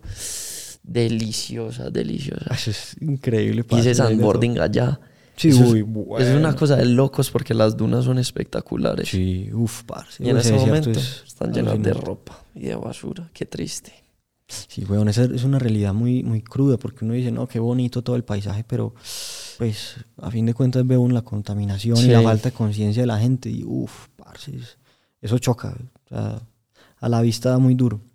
Y el paso este de Bolivia a Chile, ¿Qué tal el friecito? Uy, fuerte, porque es mucha altura, mucha altura. En ese, en ese punto estuvimos pedaleando a los 5000 metros de altura. Sí. Y ahí se siente, se siente duro el frío duro es frío. tenaz. Yo me acuerdo que nosotros hicimos ese paso en carro, pues, no, en, no en bici. Como a las 3 de la mañana, a mi bello cuerpo se le da por ir a orinar. Uh, Y yo salirme de- del sleeping todo calientico y llego allá para el baño sin agua. ¿Por qué? Porque el agua se congela en las tuberías. Entonces tocaba echarle pues como con poncherazo de, de agua para vaciar. Yo voy a coger la ponchera, el agua de- del balde se había congelado. no. Par- Así de frío. Ah, eso es mucho frío, parce. Eso es mucho, mucho frío. Y eso es que en, en carpita. En la carpa. Yo no, No. imagínese, o sea, Parce, ahí se fue siente. ese- pero ahí es donde uno tiene que estar bien equipado. Con Sí. un buen aislante, porque el frío transmite mucho. pues, El frío se transmite mucho por el suelo. Ok. Entonces, si vos tenés un buen aislante que no permita que te suba el, el- el frío del Sí. suelo, ya tenés mucho ganado. Y un buen slip que. que Lo pues, tenías afortunadamente. Ahí lo tenía, ahí lo tenía. En La Paz lo conseguí porque en Perú tuve una- un episodio de, de mucho frío que no, casi que no puedo dormir por el frío tan jodido que está Sí. viendo en la montaña. Y, y ahí dije, no, necesito uno mejor. Sí. Y en el mercado del Alto, Sí. ya se consigue de, de todo, De me todo. unos- uno bien bueno, parce. Y, y con eso me aguanté, me aguanté, parce, el- pues, todo ese invierno y esa, Sí. esas zonas tan frías. Y bueno, después de, de San de San Pedro de Pedro. Atacama, Sí. justo cuando iba a salir de allá empieza el tema de la pandemia. Se empieza a hablar de, de que en China hay un virus, que no sé qué. O sea, estabas enero. sí, allá pasé enero del 2020. 2020, allá en San Pedro de Atacama. Y, y nada, y casualmente estábamos con un chino, un loco que llevaba ocho años viajando por el mundo en Sí. bicicleta. Y estábamos ahí y empezamos a viajar con él. O sea, cruzamos Argentina con él. Y fue muy particular porque andar con un chino en épocas donde los chinos eran como que, uy, cuidado, sí, quieto, que vos-". sí. Entonces nos cerraron muchas puertas por eso, o sea, Ah. por estar con él. Pero fue pues una experiencia increíble. Y seguían en Chile. Sí, y ahí pasamos a Argentina. Ahí pasamos Ok. por el Paso Sico. Eh, pues alucinante toda esa zona, parce, de, de los Andes. En ese sector es, es mágico, parce. Sí. Unos paisajes alucinantes. Y de ahí, pues la idea era ya continuar por todos los Andes haciendo pasos entre Chile y Argentina hasta llegar a Ushuaia. que Sí. era el, el fin del mundo, pero... Que era lo que Ah, buscabas. claro, ese era mi objetivo. Hasta que empieza el tema, bueno, ya llegó la, el virus aquí a, a Sudamérica y todo, y se empezaba a hablar de la cuarentena. Sí. Al principio dije, no, pues esto era una cuestión de cuántos días, pues. Sí, y- todos pensamos que era una semanita, 15 días. Y entonces eh, conseguí un contacto en, en Córdoba, en Argentina, Sí. en toda la mitad. Y yo por allá no pensaba pasar, Ok. pero pues iba ya como por la altura de Chilecito, en- en- como en la ruta 40. Sí. Y ahí me desvío, ahí me desvío porque se estaba poniendo la cosa más seria, ya se veían controles, se veía que ya avanzar de esta manera iba a ser muy complicado. Sí. Entonces yo dije, no, pues tengo un contacto ya que me recibe durante lo que dura la pandemia, vámonos para allá. Y ahí me desvío y llego a Capilla del Monte. Ahí llegué solo, Sí. eh, que es un pueblito allá en Córdoba muy particular, muy místico, muy rural, muy con la gente con una mentalidad súper abierta. ok. Algo hippie. Bastante, parce, ¿sabes Ok. que Sí. con esas comunidades, parce, autosostenibles Sí. que viven de permacultura con sus casas de barro, con bioconstrucción. Pero bacano, o sea, un Ujú. momento de, de aprendizaje muy grande, parce. Y de reinventarse. Esa palabra que, que ya se le sacó tanto, Sí. tanto jugo durante la pandemia. Y, Bastante. y bueno, uno con esas ganas de querer seguir y no poder. Entonces, bueno, llegué allá y, y toca buscar qué hacer. Sí. Entonces empecé a trabajar en granjas orgánicas, eh, haciendo intercambio de, de un ratico de jardinería por comida, pues, Ajá. o sea, cosechaba ahí mismo porque allá había abundancia, parce, de todo. Y, y se empezaron a dar las cosas, empecé a, a trabajar un poquito con, con bioconstrucción, con, en panadería, vendiendo Sí. panes, o sea, ya uno se hacía conocer en el pueblo Sí. y, y uno, y, pues, estuve Y en un casa, pueblo del- chiquito, era un pues. pueblo chiquitico. Y estuve en la casa del ciclista ya un tiempo, Ok. que allá fue donde me recibieron y ya después o sea, pasaron los meses y yo dije, no, pues me toca independizar. O sea, conseguí ya después un apartamentico por ahí y empecé a hacer vida. Y estaba muy contento allá, todo muy bien. Y fue pasando el tiempo, fue pasando el tiempo en, en, en ese, en ese frenón. Y yo dije, pues hombre, esto de 15 días en 15 días en 15 días, ya llevamos más de un año. Sí. Pues yo quiero volver a casa a pasar Navidad, Año Nuevo tan siquiera. Y compré tiquetes y todo porque ya habían abierto las fronteras aéreas. Y, mm, y pues nada, pues todo, todo muy bien, todo en orden. Me iba a ir el 10 de diciembre ¿Desde dónde Sí. salías? desde Buenos Aires. Ok. Entonces, te la idea tocaba bajar un poquito más. Claro, me tocaba andar como otros mil y pico kilómetros, pero, pero tranqui. Y, y bueno, tenía todo listo. Y resulta que eh, un gran amigo que conocí en Uyuni, precisamente, Sí. Eh, Jorge Nova La Guerra, pe- Ok. gran protagonista de, de este libro también. Sí. eh, resulta que él estaba por ahí cerca, en un pueblito que quedaba como a 30 kilómetros de donde estaba yo. Y ahí, ¿Qué se llama? San Marcos Sierra. Ok. Y ya pues como con mi mente en regresar, Sí. no era definitivo. ¿En qué, qué mes era esto más o menos? Eso fue en noviembre. Ok. En noviembre y mi viaje era en diciembre. El 10 de diciembre. Ujú. Eh, yo ya tenía la cabeza pues en, en- en regresar. No Sí. era definitivo porque yo quería continuar hasta el final, pero a poner una pausa, a, a recargarme de Ujú. familia, de, de la tierrita. Y Pasar, llevabas dos navidades por fuera. por fuera, sí. Sí, porque llevaba la primera la pasaste en Ecuador En Ecuador, y la segunda En fue Bolivia. en Bolivia, en Uyuni. en Uyuni, en Uyuni Sí. mismo. Eh, y nada, pues decidí hacerle la visita a, a Novala. Ah, A Novala, sí. de sorpresa, porque él me había dicho, hey, parce, estoy por aquí, cáigame. O sea, esto es un lugar muy bacano. Sí. Allá no había señal de teléfono, entonces no le, no le podía avisar y tampoco le quería avisar, le quería llegar de sorpresa. Ujú. Él me había mandado por ahí la ubicación y yo ya sabía cómo llegar. Sí. Y muy bien, llegué allá, un lugar espectacular, o sea, ahí al borde del río Quilpo, o sea, un lugar mágico. Y resulta que el día que llego allá, em, pues armo la carpa, todo bien, yo no conocía a nadie, Sí. más que, que, que a Noala. A Novala, sí. Y ya estaba ahí parchado con él, estábamos Pero. Novala ya llevaba un tiempo ahí. Ya llevaba un tiempito ahí, Sí. llevaba como que un par de semanas. Sí, sí. Y, y nada, estábamos conversando y, y a lo lejos, pues no, no muy lejos, pero un poquito retiradito donde estábamos se arma un- una pelea, Un quilombo. un quilombo, como dicen allá. Sí.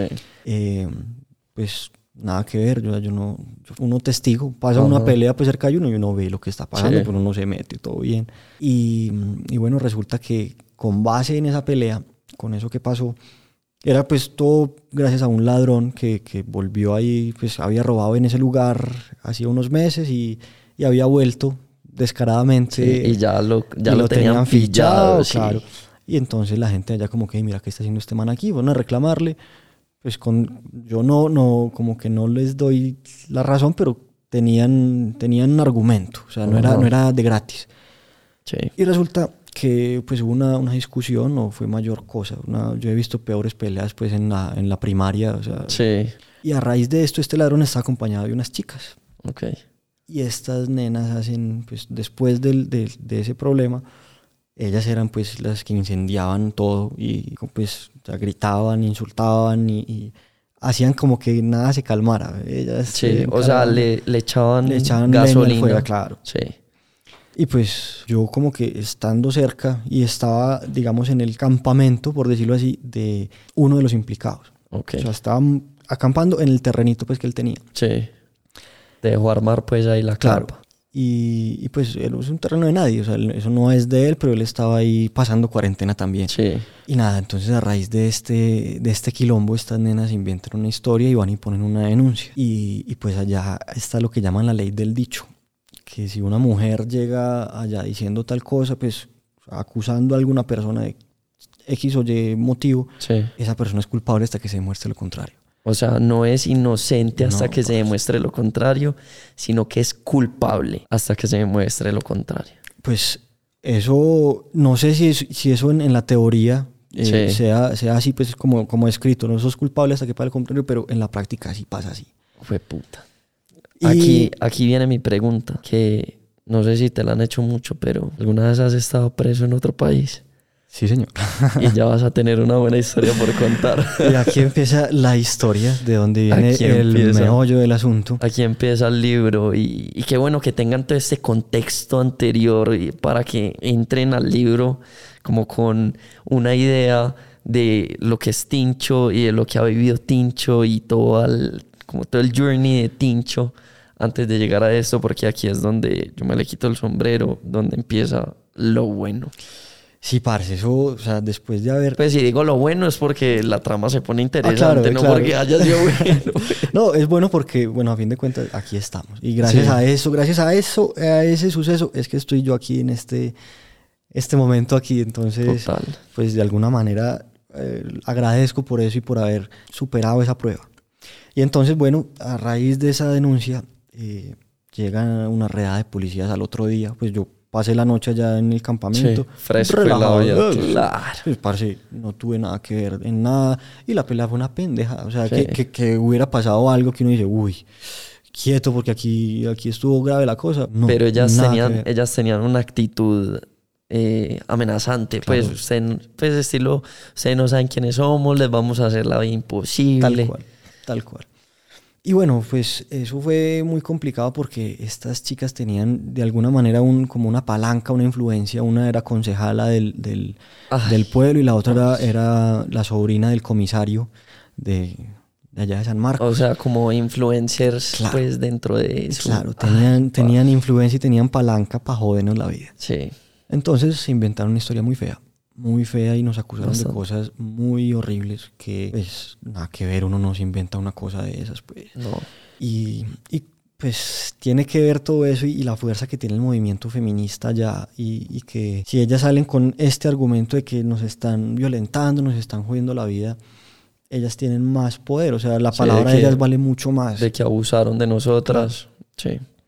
Y, y bueno, a raíz de eso llegó la redada al otro día. Pues, simplemente ustedes se van a quedar callados y van a cooperar. Yo como que, "Ey, ¿qué está pasando? ¿Por qué? Porque, o sea, esto es a raíz de qué? Sí. No, de la pelea que hubo ayer. Yo, ah, esa bobada. Sí. Yo les cuento lo que quiera. Yo vi, yo vi lo que pasó. Ah, bueno, acompáñenos que usted nos va a servir de testigo. Y me llevaron a la comisaría, parce, y, y nada, yo sano, yo pensando que iba a, a Pero simplemente a vos testificar. recogiste tus cositas. No, no me dejaron. Todo, eso ok, quedó ahí. empezamos agresivos. Eso fue de una, o sea, nos sometieron del principio. Sí.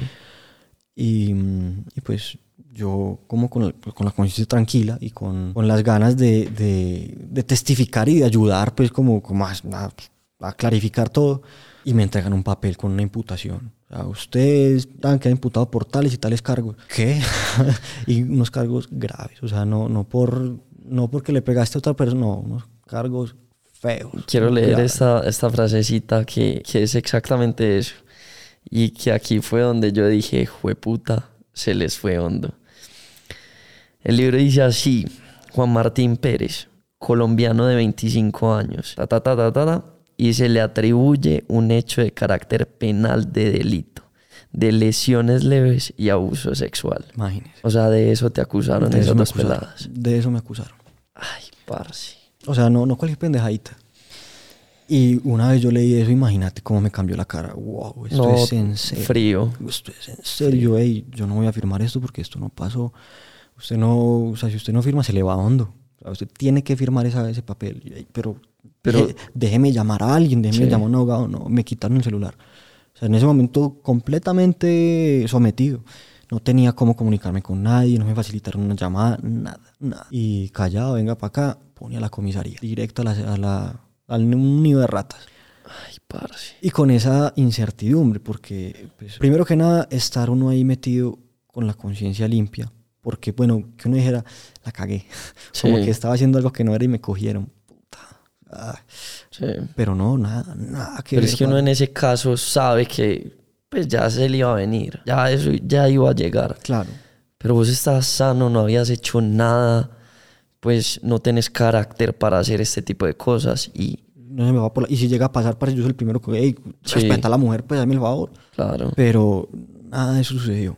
Y, y parce, pues fue una cosa muy, muy fuerte, porque aparte de eso, de, de uno estar ahí inocente, con la conciencia tranquila, eh, la incertidumbre. Porque a mí me decían a cada rato, tranquilo que, que mañana sale o mañana puede dar sus declaraciones y miramos Sí. qué pasa. Y ese mañana, o sea, uno esperaba ese mañana y, y era la jornada más larga de la vida. Y así fueron siete noches en la Y comisaría. así fueron siete noches en la comisaría, con, o sea, los días más eternos de la vida, un sufrimiento porque uno es, bueno, ¿y entonces qué? Sí. ¿Por qué estoy viviendo estas cosas? Y todo lo que pasa allá adentro, que eso está pues con lujo de detalles ahí en el libro. No, es que es recomendadísimo porque lo atrapa uno, pues, unas situaciones Sí, deplorables. Completamente, o sea, es uno estar en el, ponerse al nivel de gente, pues, mala. Sí. Mala y tener uno que pagar lo mismo que están pagando gente que sí se merece estar ahí de alguna forma. Y tenías, pues, habían sido varios los implicados, pues, o los que acusaron. Mira, los, del, los que estaban como en la pelea, directamente, pero Sí. en la discusión, porque eso no fue pelea, parce. Eso fue una- un cambio ahí de gritos. Sí. Fueron dos. Y aparte estábamos Noala, mi amigo, y yo. Y estas chicas sí, pues hicieron la denuncia, no solamente dieron un nombre de, de uno de los implicados y el resto dijeron unos extranjeros. O sea, allá llegaron unos extranjeros a amedrentarnos y a, y a hacernos, y a violarnos y a, Sí. y a golpearnos. Y a- o sea, una cosa completamente fuera de, de- de contexto. Sí. Y, mm, y bueno, pues como después de, de- de estar como en, en esta, en esta situación, viviendo toda esa incertidumbre y tanta, tanta cosa tan horrible, después llega el baldado de agua fría, que es, señores, ustedes lo vamos a trasladar a la cárcel.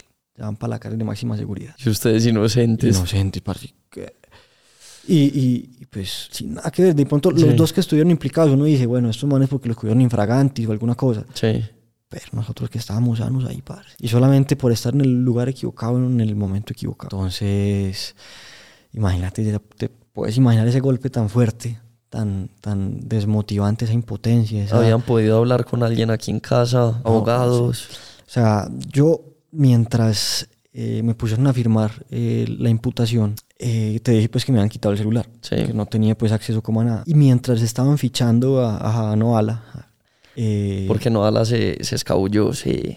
no, no, no, él estaba ahí al lado mío, o sea, estábamos ahí. ¿Cuál fue el que, el, el gordito que se escondió entre... Ah, Noala. Sí. Pero, pero eso fue una cosa que yo no me di cuenta sino hasta después. O sea, Ok. que, que habían llegado Eso a buscar. Bueno, eso me reí. noche. Parce, eso fue como que, "Ey, ¿cómo es en, es en serio que eso pasó? Y yo creo que si en ese momento lo hubieran agarrado a él, yo me hubiera ido, ¿sabes? ¿Dónde está este mano? Chao. Sí. Pero, pero bueno, o sea, las cosas se fueron dando Ujú. así porque se tenían que dar de esa manera. Y mientras estaban fichando a Novala, yo agarré mi celular, o sea, me lo, me lo robé ahí un momentico y le escribí a mi parcero con el que estaba viajando, que Sí. él estaba en Cafayate, al norte de Argentina. Ok. Estábamos a varios mil, o sea, como a dos mil kilómetros de distancia. Sí. ¿Cómo se llama el parcero? Santiago, Santiago Zapata. Ajá. Y, mm, y le dije, parce, mira, estoy pasando por esta, soy inocente, no tengo nada que ver, me están deteniendo por esto y esto. Eh, yo te aviso cuando salga, yo espero salir de esto rápido. Y pues gracias a él y lo que él pudo mover, em, pues logré, logré salir, se dieron cuenta en mi casa. O sea, ellos también pasaron todo ese padecimiento puta. tan complicado. Y a la distancia. y a la distancia, sin saber absolutamente cómo eran las cosas que estaban pasando. No, parce, muy... No, parce, uy, mi madre sufrió mucho. Claro. Muchísimo, mi hermano también. Uy, parce, toda la familia. Ellos también estuvieron presos, parce. prácticamente. Literal, sí. Totalmente de acuerdo.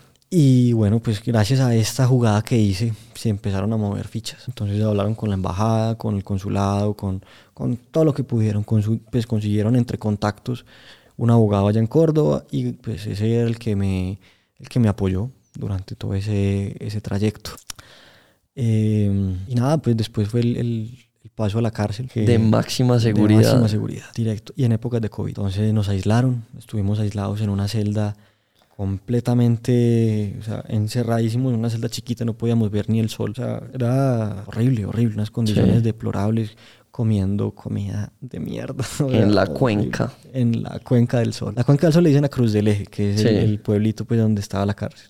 Y la cuenca le conocían allá ese, A esa a ese hueco, sí. De max... Sí, no, es que es una cuenca. Mencionabas en el libro que eran 12 preos por... Pues, 12 reos por celda. celda, sí. Imagínate. Parece un hacinamiento. Y yo me imagino eso. Y vos describías como las camas eh, vaciadas, entonces puro concreto. sobre concreto me tocó dormir. Y uno, con un mar de cucarachas a los lados, o sea, uno Uy, estaba ahí parce. varias veces yo durmiendo como ese, pues uno duerme con un ojo abierto, parce, allá porque... Sí. Y uno pues acostado y sentía uno como le camina la cucarachita por la cabeza, parce, Ay, y uy, eso es, eso es feo, parce. Y te pasó eso. eh, primero estabas en, en la comisaría. Después te mandaron para una celda en la cárcel de Mar Claro, de la comisaría a la cárcel. A la cárcel. En Para la una cárcel, celda en específico. en una celda aislada. Aislada, donde estaban vos y no Y no ala. Afortunadamente estuve con ese loco, parce, porque si no me hubieran enloquecido, parce. Ese man, ¿cuántos años tiene? Ese man tiene 45 años. O sea, casi que el doble tuyos. Casi, casi... Y se volvieron uña y. Hermanos, parce, se volvió mi hermano. Yo ese man lo conocí en ese momento más que a cualquier persona. Pero lo habías conocido en, en Uyuni. Sí, y habíamos rodado juntos al norte de, de Argentina. Ok. Hicimos una ruta, nos metimos por la, la, la ruta, ¿cómo es? La Cuesta del Obispo, Sí. la, la Quebrada de las Flechas por la ruta 40, llegamos hasta, como hasta Tucumán juntos y ya de ahí nos separamos. Y el man, músico, Músico. mexicano. Eh, y con energía increíble. Ese man, parce, espectacular. levantaba la energía hasta allá, parce. O sea, hasta el punto en que, un pequeñito spoiler, le dimos un concierto a los... O sea, le dimos, no, él le dio un concierto a los, a los reos. Sí. Que es una cosa que no sé, o sea...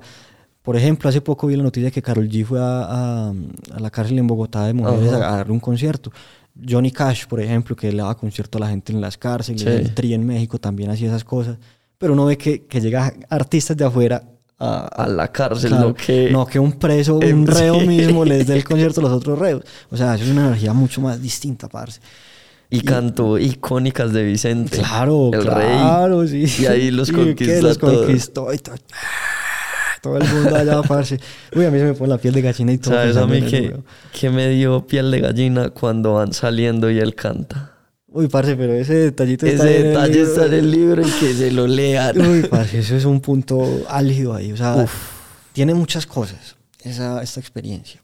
Porque aparte de lo, de lo duro, de lo complicado, ve uno que, que también hay luz allá adentro. Y, y de alguna forma, eso fue lo que llevamos nosotros. Porque un par de cicloviajeros que llegan una, una historia de libertad. O sea, que justo antes de pasar la libertad nula, vivían la libertad completa, el otro lado de la moneda Sí. A llegar contando historias. No, yo llegué aquí pedaleando, o sea, he pasado noches en todos los lugares. O sea, yo llegué a dormir en cementerios, en hospitales, en escuelas, en, en guarderías, en, en toda parte, en salares, Sí. en nevados, en desiertos, en, y en la cárcel. Era el único la única parte donde me, me hacía falta pasar la noche y llegar uno con esas historias, parce. No, Claro. vengo viajando en bicicleta, ta, me sentía libre. Y todos esos presos así, parce, con la boca abierta. ¿Cómo? Uf. Claro, viviendo la libertad a Claro. través de sus experiencias. Más de uno me dijo, ¿sabe qué, loco? Cuando salga de aquí voy a coger una bicicleta y me va a tomar el palo. O sea, me voy, para la mierda. Sí. Y parece eso muy bonito. O sea, llevar como esa inspiración, ese, ese, ese, ese lado, pues llevar un poquito de libertad allá adentro. Fue, fue como el contraste, ¿cierto? Y encontrar libertad también allá adentro porque pues... eh, Pucha fuerte. es, es Porque lo tenés que hacer. Sí, weón, porque pues todo está en la mente. Ahí aprendí yo que Sí. el cuerpo puede estar atado, pero si la mente es libre, vos sos libre. Y pues hubo un personaje ahí adentro que me, que me, lo, me lo dejó bien marcado. Que el loco con los libros, eh, o sea, tenía la mente libre. Él abría su libro y no estaba dentro de las cuatro Ujú. paredes. Entonces, eso es una enseñanza grande, grande, grande que... Parce, ¿y qué, ¿y qué momentos serían aquellos en los que vos dijeras, estos fueron los peores? Parece cuando me dieron la noticia de la cárcel, que Sí. nos trasladaban para la cárcel, eso fue un baldado de agua muy fuerte. Y después, estando allá adentro, eh, nos habían dicho, vea, ustedes tienen que estar tantos días y después tienen su audiencia. Y en la audiencia pueden dar eh, su versión de los hechos y de ahí se toman decisiones. Y, y bueno, pues me mentalicé que iba a estar esos días, pero parce, los días después de ahí pasaban y pasaban y pasaban y no nos decían nada. Entonces fue un momento, uy, de mucha, de mucha presión, parce, porque es uno queriendo que se den las cosas y que no pase nada. ¿Y cómo te mantenías optimista? ¿Cómo te mantenías a flote? Parce, gracias al ajedrez, el ajedrez me ayudó muchísimo, parce. ¿Y sabías jugar antes de eso? Sí, yo antes, antes me, me gustaba, simplemente pues de vez en cuando, por ahí, alguna, ah, ¿quieres jugar? Listo. Bien, pero no era muy bueno, o sea, sabía jugar. Sí. Y allá adentro eso fue un refugio, o sea, nos inventamos, nos inventamos el ajedrez, o sea, cogimos un pedacito de cartón de, Vos y Noala. sí, de las, nos dieron cuando entramos una cajita, o sea, con, con todo el neceser, o sea, Sí. como papel higiénico, cepillo de dientes, eh, crema dental y, y un jabón Ujú. como para uno tener ahí. Y la, la crema de dientes venía en su cajita, en su cajita de cartón. Y ahí en la cajita de cartón nos inventamos el, el tablerito, era un tablerito así chiquitico, 10 centímetros por 10 centímetros. Y ahí hicimos todo, hicimos las fichitas, que eran pedacitos chiquitos de cartón con Sí. las letras. Y, y diferenciamos las blancas de las negras y todo. Y, y, y ahí, parce, nos metíamos en, un, en ese cuadrito chiquito, el uno al frente del otro, así, tin, Sí. y jugando. Nos tocaba la menos el dedo y pasar de como coger La ficha. la fichita y y moverla ahí. Y muchas veces uno, uno concentraba ahí, parce, no sabía uno qué hacer. Me pasó más de una vez que sacaba un suspiro y todo para la mierda. Todo para la Ay, güey, pucha.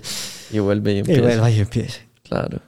Y era, uy, ahí pasábamos el tiempo y con, con la música, nos poníamos a cantar, nos poníamos a, a escribir la canción. Escribieron una canción espectacular y la escribieron sobre sobre un eh, vasito de icopor. que lo abrieron. Lo abrieron y. No, no, no, sobre el mismo vaso. Sobre el mismo Sí, vaso. empezamos a escribir desde arriba, tun, tun, tun, y así en espiral para abajo. Les ponemos un poquito de la canción. Pero por supuesto.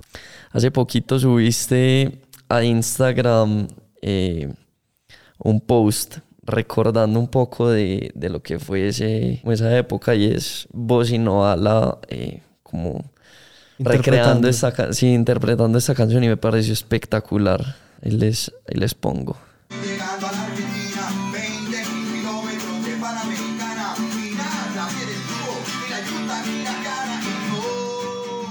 Nada me detiene, no. Nada me detuve, no. Nada me detendrá. Ahí están escuchando, están escuchando a Noala en la guitarra, a Tincho en la armónica y esta canción la escribieron en la cana, en un vaso de icopor, dándole la vuelta con el lapicero al vaso de icopor. Y es la historia del viaje. O sea, él, es, él empieza contando como, como, como él- su viaje. Ahí está.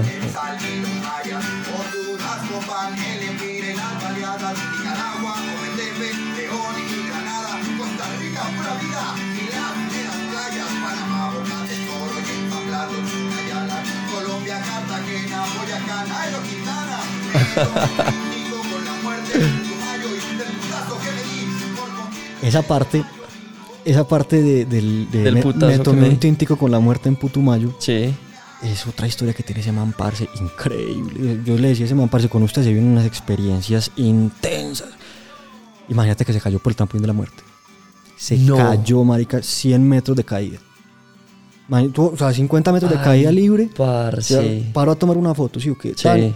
Y no le, no le bajó el pie el chocle. O sea, tú no le dio para enchoclar, para desenchoclar. Para desenchoclarse. pum, y se fue. Se fue, parce. Y afortunadamente iba con, con otro amigo que le tuvo la bicicleta ahí en el momento. Pero ese man se fue para abajo. Se fue derecho. Tuvo 50 metros de caída libre y empezó a rodar, ta, ta, ta, ta, ta, ta. ¡Pum! Y paró así en una, en una raíz que era así como en Y. Y ahí paró. ¿Qué pasa, puta? Estoy vivo, estoy ¿Y vivo. qué le pasó? Que se quebró. Se jodió las costillas. Ok. o sea, ese man casualmente paró donde el mismo indígena donde paramos nosotros. No te puedo creer. Sí, huevón. Cuando Las lo- cosas de la vida, las ¿no? cosas de la vida. Y entonces el indígena le dijo, hey, por aquí hace unos meses pasaron un par de países que también se habían caído. entonces cuando lo conocimos en Uyuni, ese Ah, man, ese man, ah, vos sos el paisa, Sí. no, hombre, qué chimba. Y mira, o sea, cómo se van dando las cosas. Parce, y después eh, se encargaron de hacer una maqueta, de hacer una maqueta de, de la canción. Claro. Y esta es, esta es la maqueta. Ya con batería, toda la vuelta.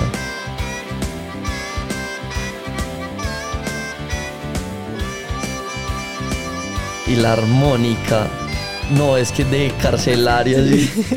por América Latina, saliendo desde llegando a la Argentina, miles de kilómetros de Panamericana y nada me detuvo, ni la yuta ni la cana, Y no, Ni la yuta ni la cana. nada me detuvo, No, nada me detiene, no.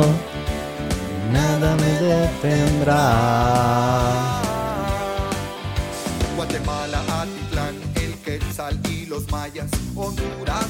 Marica. Exitazo. Uy, sí, parce, sí, y, Exitazo. es, y es un himno, o sea, para mí eso es, eso es un himno. Nada me detiene, nada me detuvo y nada me detendrá. Literal, y uno, y uno metido en, en la celda cantando eso. Porque Imagínate. eso salió en. Yo diría que, que son como tres actos. Bueno, cuatro si contamos el principio, que es como hasta el momento en el que te imputan los cargos, el momento en la comisaría, cuando los llevan a aislamiento en la, en la cárcel de máxima seguridad, que siento que fue como el peor. Sí, De muy- los momentos. uy, de los momentos más duros, claro. Porque Pues- ahí es donde uno se encuentra con uno mismo en ese momento Sí. de aislamiento. Y, la no salían, a la- no tenían salida de él. Para nada. ¿Cuántos En días pasaron en aislamiento? 16. 16 días. Sin ver el sol, imagínate. En una celda cerradita con un baño que era, o sea, no... Era como una... mm, Ahí en el libro está, está un dibujo que hizo Novala de, Sí. ese, de, ese, de ese punto. Es como una estructura que tenía el, el lavamanos ahí, el, el, el inodoro, y era ahí abierto. Entonces, parce, nos Sí. tocaba convivir ahí con el uno con el otro, ¿sí me entiendes? Literal. Aquí tengo primero la canción, Nada me detuvo, que pues ahí está la lírica que me parece una cosa de locos. Y algo después tiene, o algo antes. Antes, justo antes, Justo justo antes, sí están. Ah, están los dibujos. Pues no sé si alcanzan a ver mucho, pero ahí están como todos los dibujos que hicieron sobre eh, servilletas. Y sobre un rollo de papel higiénico.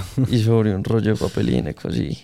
Ver el tiempo pasar, bolígrafo en cartón de papel higiénico, no a la guerra. Noviembre del 2020. Está el aseo, tinta sobre servilleta, no a la guerra, noviembre del 2020. Y la comunicación, porque tenían derecho a una llamada diaria. Cinco minutos de teléfono cada uno. O sea, no, no cada uno, entre los dos. Pero, Entre pero los dos. no, era nada, güey, nada. Nada. Y ahí es donde uno llamaba al abogado, hey, ¿qué pasa? Sí. tírame novedades, nada. Y no había señal, por eso la buscaban en toda la Claro. celda. Sí, o sea, nos pasaban el teléfono y, y no por ninguna parte señal. Entonces yo me pillé que con el, ponía el altavoz y por allá en una esquina arriba y ahí sí cogía bien la señal. Y ahí está, la, Y ahí, está el dibujo. Ahí está el dibujo de ese momento. Parce, de verdad, qué buen libro. Gracias, parce. Y, y pasaron tantas cosas que yo decía, no puede ser. Siento que, que te conocí. Pues nos vimos hoy por primera vez, pero siento que, que ya te conocía, que ya sabía quién era Tincho, que ya tenía como una muestra del carácter tuyo y es por el hecho de que lo escribís tan bien.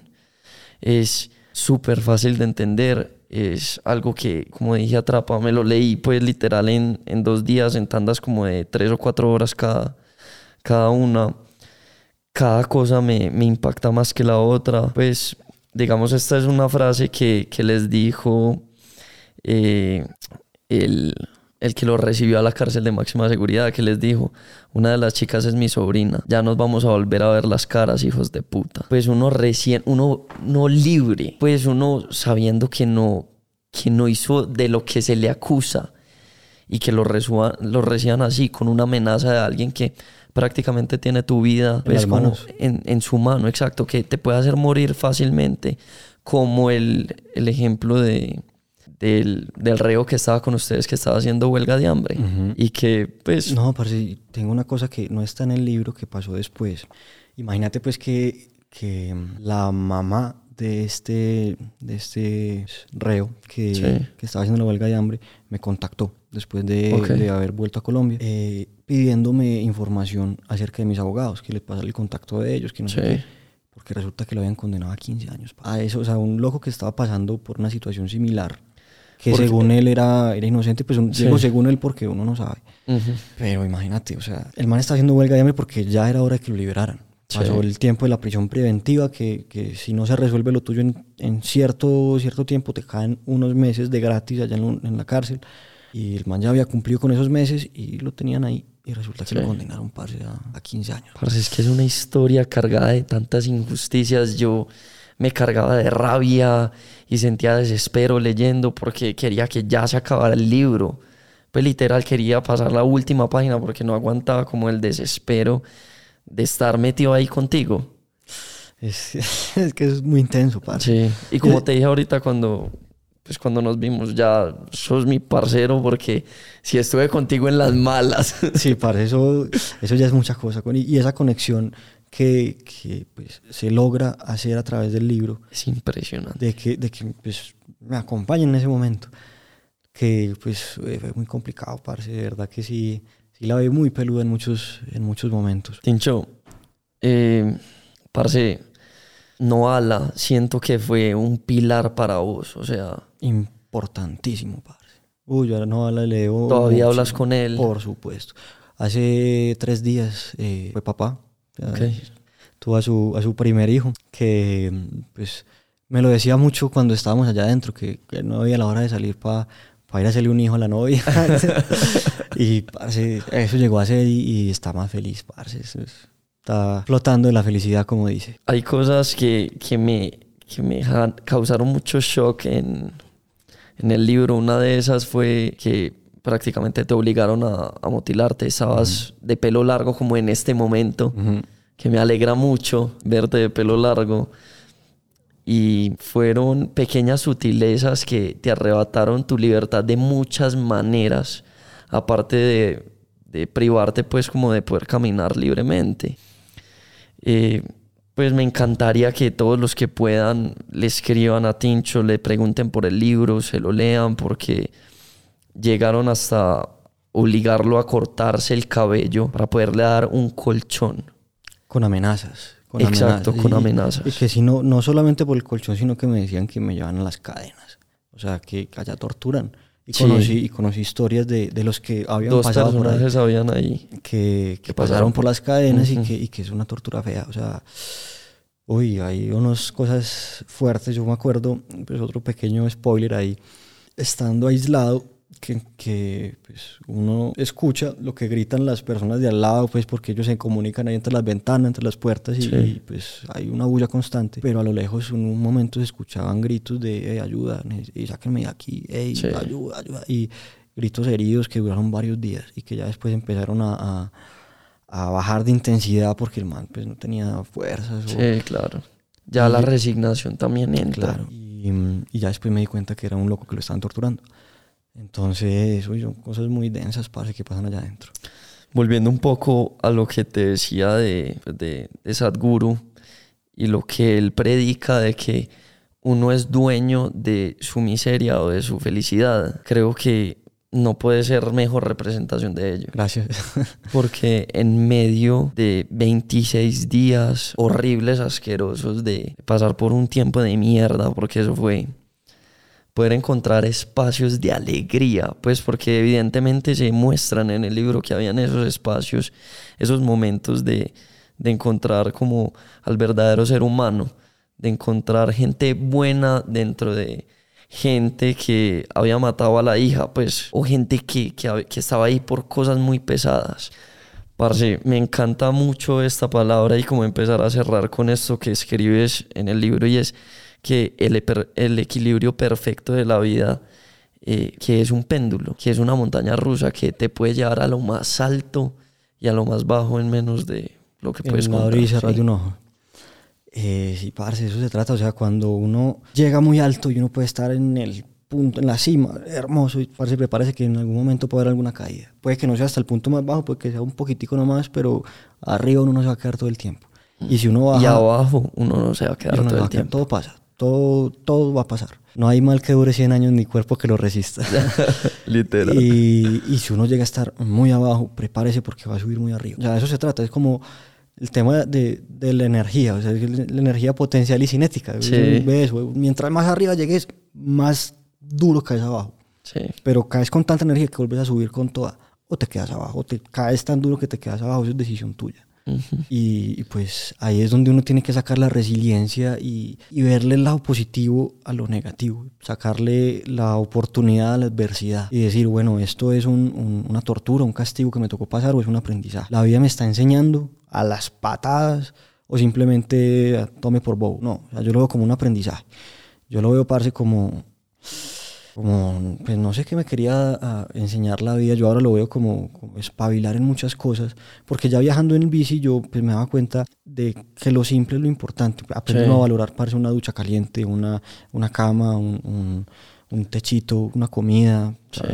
esas pequeñas cositas que uno aprende a valorar con tanto, pues, con tanta fuerza. Pero hay cosas que uno que son más importantes todavía y que uno las da por sentado porque las tiene ahí Ujú. siempre. La salud, la libertad, el amor de la gente que tiene uno al lado. Sí. Eso pues está ahí uno lo tiene ya. Qué, qué maravilla, pero como lo tiene uno a, a los ojos uno se, se acostumbra a eso y lo da por sentado hasta que se te va. En el momento en que Sí. se te va te das cuenta, mierda, no lo supe valorar. Entonces yo a raíz de esto, parce, todos los días que me levanto agradezco de estar libre, de estar bien, de estar, parce, volviendo a hacer lo que me gusta. Y casi que no casamos este podcast. Casi que no. Porque estabas en la costa pedaleando. Sí, ahorita salí, parce, eh, con mi hermano en la Vuelta a Colombia. Eh, la idea, pues, era llegar hasta Punta Gallinas y de ahí bajar. Sí. Y, pues, ver cómo se va dando todo el camino. Ha sido, pues, muy bonito y también lleno de muchas cosas. Imagínate que hace unos pocos días allá en Cartagena le robaron la bicicleta a mi hermano. Ay, Entonces, ahí también están las enseñanzas de cómo ver las cosas. sí. O sea, o echarse uno a, a- a la pérdida, mierda, me la bicicleta, se me acabó el viaje, chao, devuélvase. Porque eso pasó por la cabeza. O, o nada, sigamos, parce, o sea, levantémonos de aquí. Sí. Y montamos un Baki, parce, una campaña que nos fue súper bien y en menos de, de 24 horas teníamos los fondos para una nueva bicicleta. Entonces, esas, esas pequeñas enseñanzas, parce, de perseverancia, de seguir adelante así el, el, el panorama esté oscuro, son de esas cositas que quedan y que quedan grabadas, parce, en Sí. en, en la piel y en el alma. Parce, me refrescaste la mente mucho lo que, algo que dijo Nims por ya, el que hizo 14 picos. El man estaba hablando con, con Rogan y el man le dijo que en una de las subidas a montaña eh, se le robaron el tanque de oxígeno. Y Rogan de una dijo como, qué miserable que hijo de puta, pues como una persona puede hacer eso, es En el ese lugar, sí, oxígeno en un lugar que está cerca a los 7000 pies de altura, que es eh, la Death Zone, que es la zona de la muerte donde la gente, donde el ser humano, el organismo, No aguanta esa falta de oxígeno en ese punto. exacto, se empieza a morir. Y el man le dijo como que depende mucho de cómo tú lo veas. Yo sí puedo haber maldecido, eh, como muchos, no, es que esto no se puede hacer, voy para abajo. Pero yo pensé, alguien se lo robó porque lo necesitaba. Gracias al tanque que se robó, su familia lo va a poder ver mañana. Entonces sí, es perspectivas de la vida. Claro. Lo lograste hacer en, en la cuenca. O sea, hacerlo en libertad.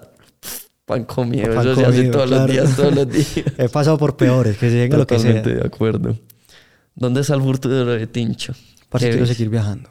Sí. Y después de esto que me pasó ahora sí con ganas, quiero dar la vuelta al mundo pedaleando. ¿Volverías a Argentina? Sí que sí, sí que volvería a Argentina. Gente increíble, me llevo cosas espectaculares de Argentina. Solo hubo este, este pequeño suceso, Sí.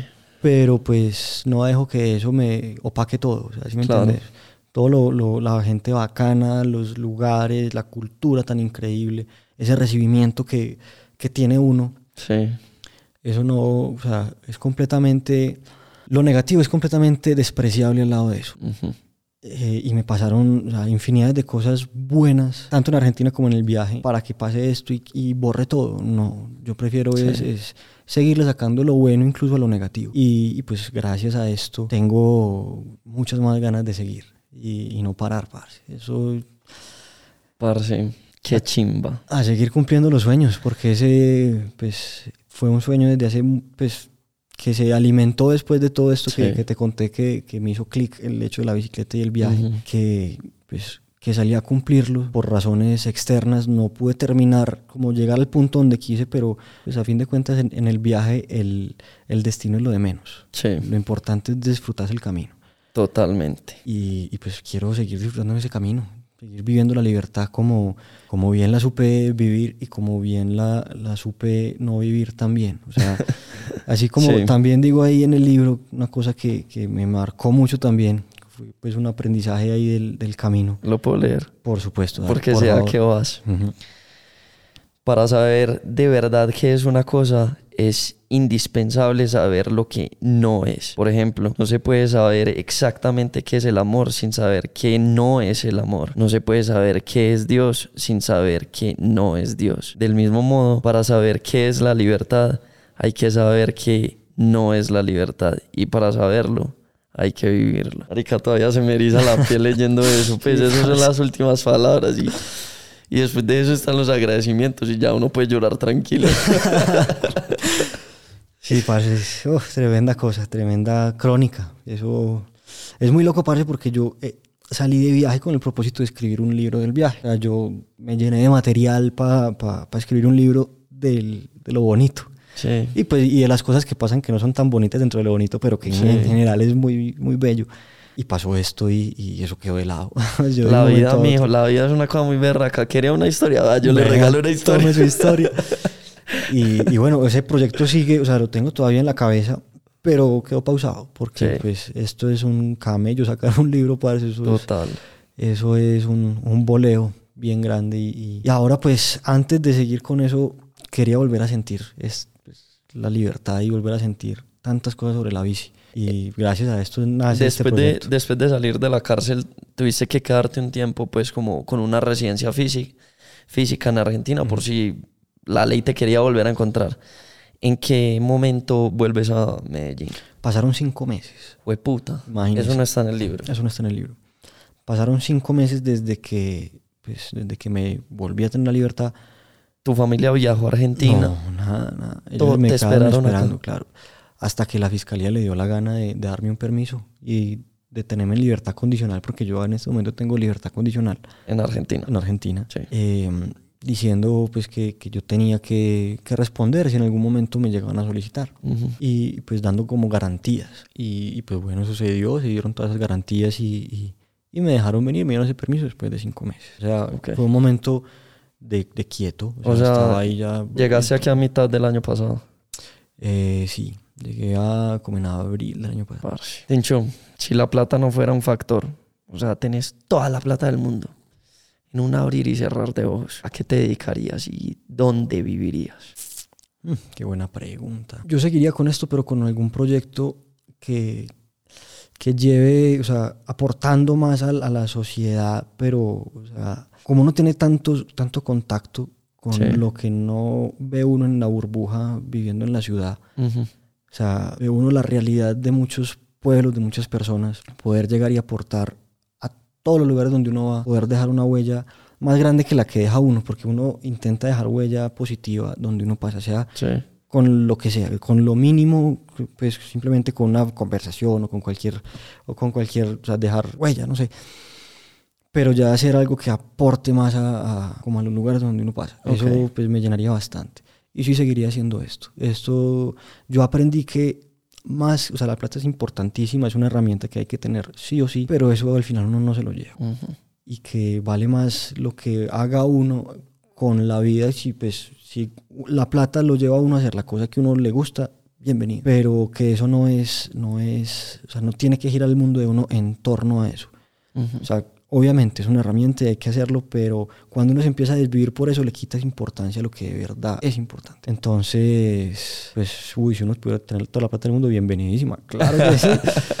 Pero que eso no eso no, no es un determinante para no cumplir los sueños. Y yo siento que he venido cumpliendo mis sueños y, y he- le he dado como el, la- el rumbo a la vida que quiero llevar y he vivido la vida como he querido y pues seguiría en esto si para si tuviera la, la- toda la plata del mundo Sí. me bajaría todo el mundo sin o sea, sin preocuparse Sí. cómodo más cómodo pero pero seguiría en lo mismo parce Parce, te toca aguantarte un, fan- un fantasma por el resto de tu vida. El man va a estar, o la vieja, no sé, un fantasma, va a estar acechándote toda la vida. ¿A quién escoges de fantasma? El que pero busque. acechando así como de maluco que No, pero va a estar ahí encima de vos. A mi ¿Cómo? viejo. Sí. Lo llevo, parce. Sabes que precisamente mi bici. ¿Crees que ya es un fantasma que ya es- lo llevo y está conmigo todo el tiempo. Mi bicicleta se Sí. llama La Chanda. Esa bicicleta era de mi viejo. Esa bicicleta más vieja que yo, imagínate. Eso es una- yo, yo soy del 95. Esa bicicleta es del 93. Es una, una clásica, parce, que es la que me acompaña y ha andado por todas partes. Y yo siento que ahí va el espíritu de mi viejo. Yo voy andando con él. Y es el que me da fuerza cuando, uy, una subida, así que uno da, hágale papá, hágale papá que... Y sabes que lo más particular que no te la han robado. La dejaste abandonada cuando te metieron a, a la comisaría. No te la no. robaron. Sí, Estaba al lado de la Tiene- cicla de mi hermano, por ejemplo. Hay estos días que la robaron y no se llevaron esa bicicleta. Mm, no sé, Pues espero que dejemos a no. un lado el comentario que es la Claro. viejita. Pero es una bicicleta. Claro. Sí. Sí, me ha llevado a Tiene todas ahí su espíritu. Claro. Yo sí creo en eso. Yo también, yo también. Yo se lo Sí. llevo muy, muy, muy firme y por eso tiene tanta importancia esa, esa nena para mí. Esa es una, Total. una Tincho, conexión. parce, no tengo palabras para decir, pues, como lo agradecido de que quieras haber estado, de que hayamos podido como coincidir para traerles a todos ustedes este espacio. Porque la historia, como ven, es impactante. Es una historia de mucha perseverancia, de mucha fuerza mental, porque físicamente no podías hacer nada. Entonces es como eh, manejarse uno por dentro, controlarse, eh, aguantar, un aguante impresionante y una garra que, que yo estoy seguro que la bicicleta te dio mucho pedal para aguantar esa loma. Sí, segurísimo. Parce, mis respetos de verdad, gracias por ser una inspiración, gracias por, por dejarnos entrar como en, en tu miseria un rato y hacernos parte de ella y, y como atraparnos a través de las palabras. Eh, por acá siempre súper bienvenido. Yo sé que tendrás muchas historias más, entonces espero una versión 2 de este capítulo sin tanto inconveniente. Parce, mil gracias. Me alegra mucho que estés en libertad. Me alegra mucho verte de pelo largo de nuevo. Porque sé que tenés un propósito muy especial para eso. Parce, muchas gracias. Muchas gracias por, por contactarme, por la invitación, por haberte metido ahí en esa, en esa historia y acompañarme eh, en ese capítulo tan complicado. Total. Y, total. y pues como vos decís, parce, hay que pedalearle hasta el final. O sea, Sí. por más dura que sea la loma, hay que, hay que darle. Despacio, sufrido, pero todo pasa. Y, y por más jodido que se ponga el panorama, después va a salir el sol. Sí, totalmente de acuerdo. Ey, ya saben, pueden encontrar a Tim en arroba pedal-libre. Por favor, pregúntenle por el libro, se lo recomiendo. Es cortico, pues son 160 páginas que se van en un abrir y cerrar de ojos. Eh, pues estoy seguro que, que esto va a servir a manera de catarsis este libro porque también puedes hablar y contar tu versión y, y eso era como una de las uno de los motivos por los cuales quería tenerte acá. Ya saben, estamos en Instagram como arroba parchando podcast para que nos sigan, se mantengan al tanto de todo lo que está pasando con este podcast. Lunes, versiones de audio en todas las plataformas, martes en YouTube, para que vean esas cositas que uno no puede mostrar a través de audio. Que muy bacano que nos apoyen por ahí también. Estamos muy agradecidos con todos ustedes porque la acogida ha sido impresionante. Y nada, mil gracias por haber estado estas dos horas con nosotros. Fue un episodio largo, pero creo que, que como se habrán dado cuenta vale la pena. Y nos vemos la próxima. Chao. Chao, muchas gracias.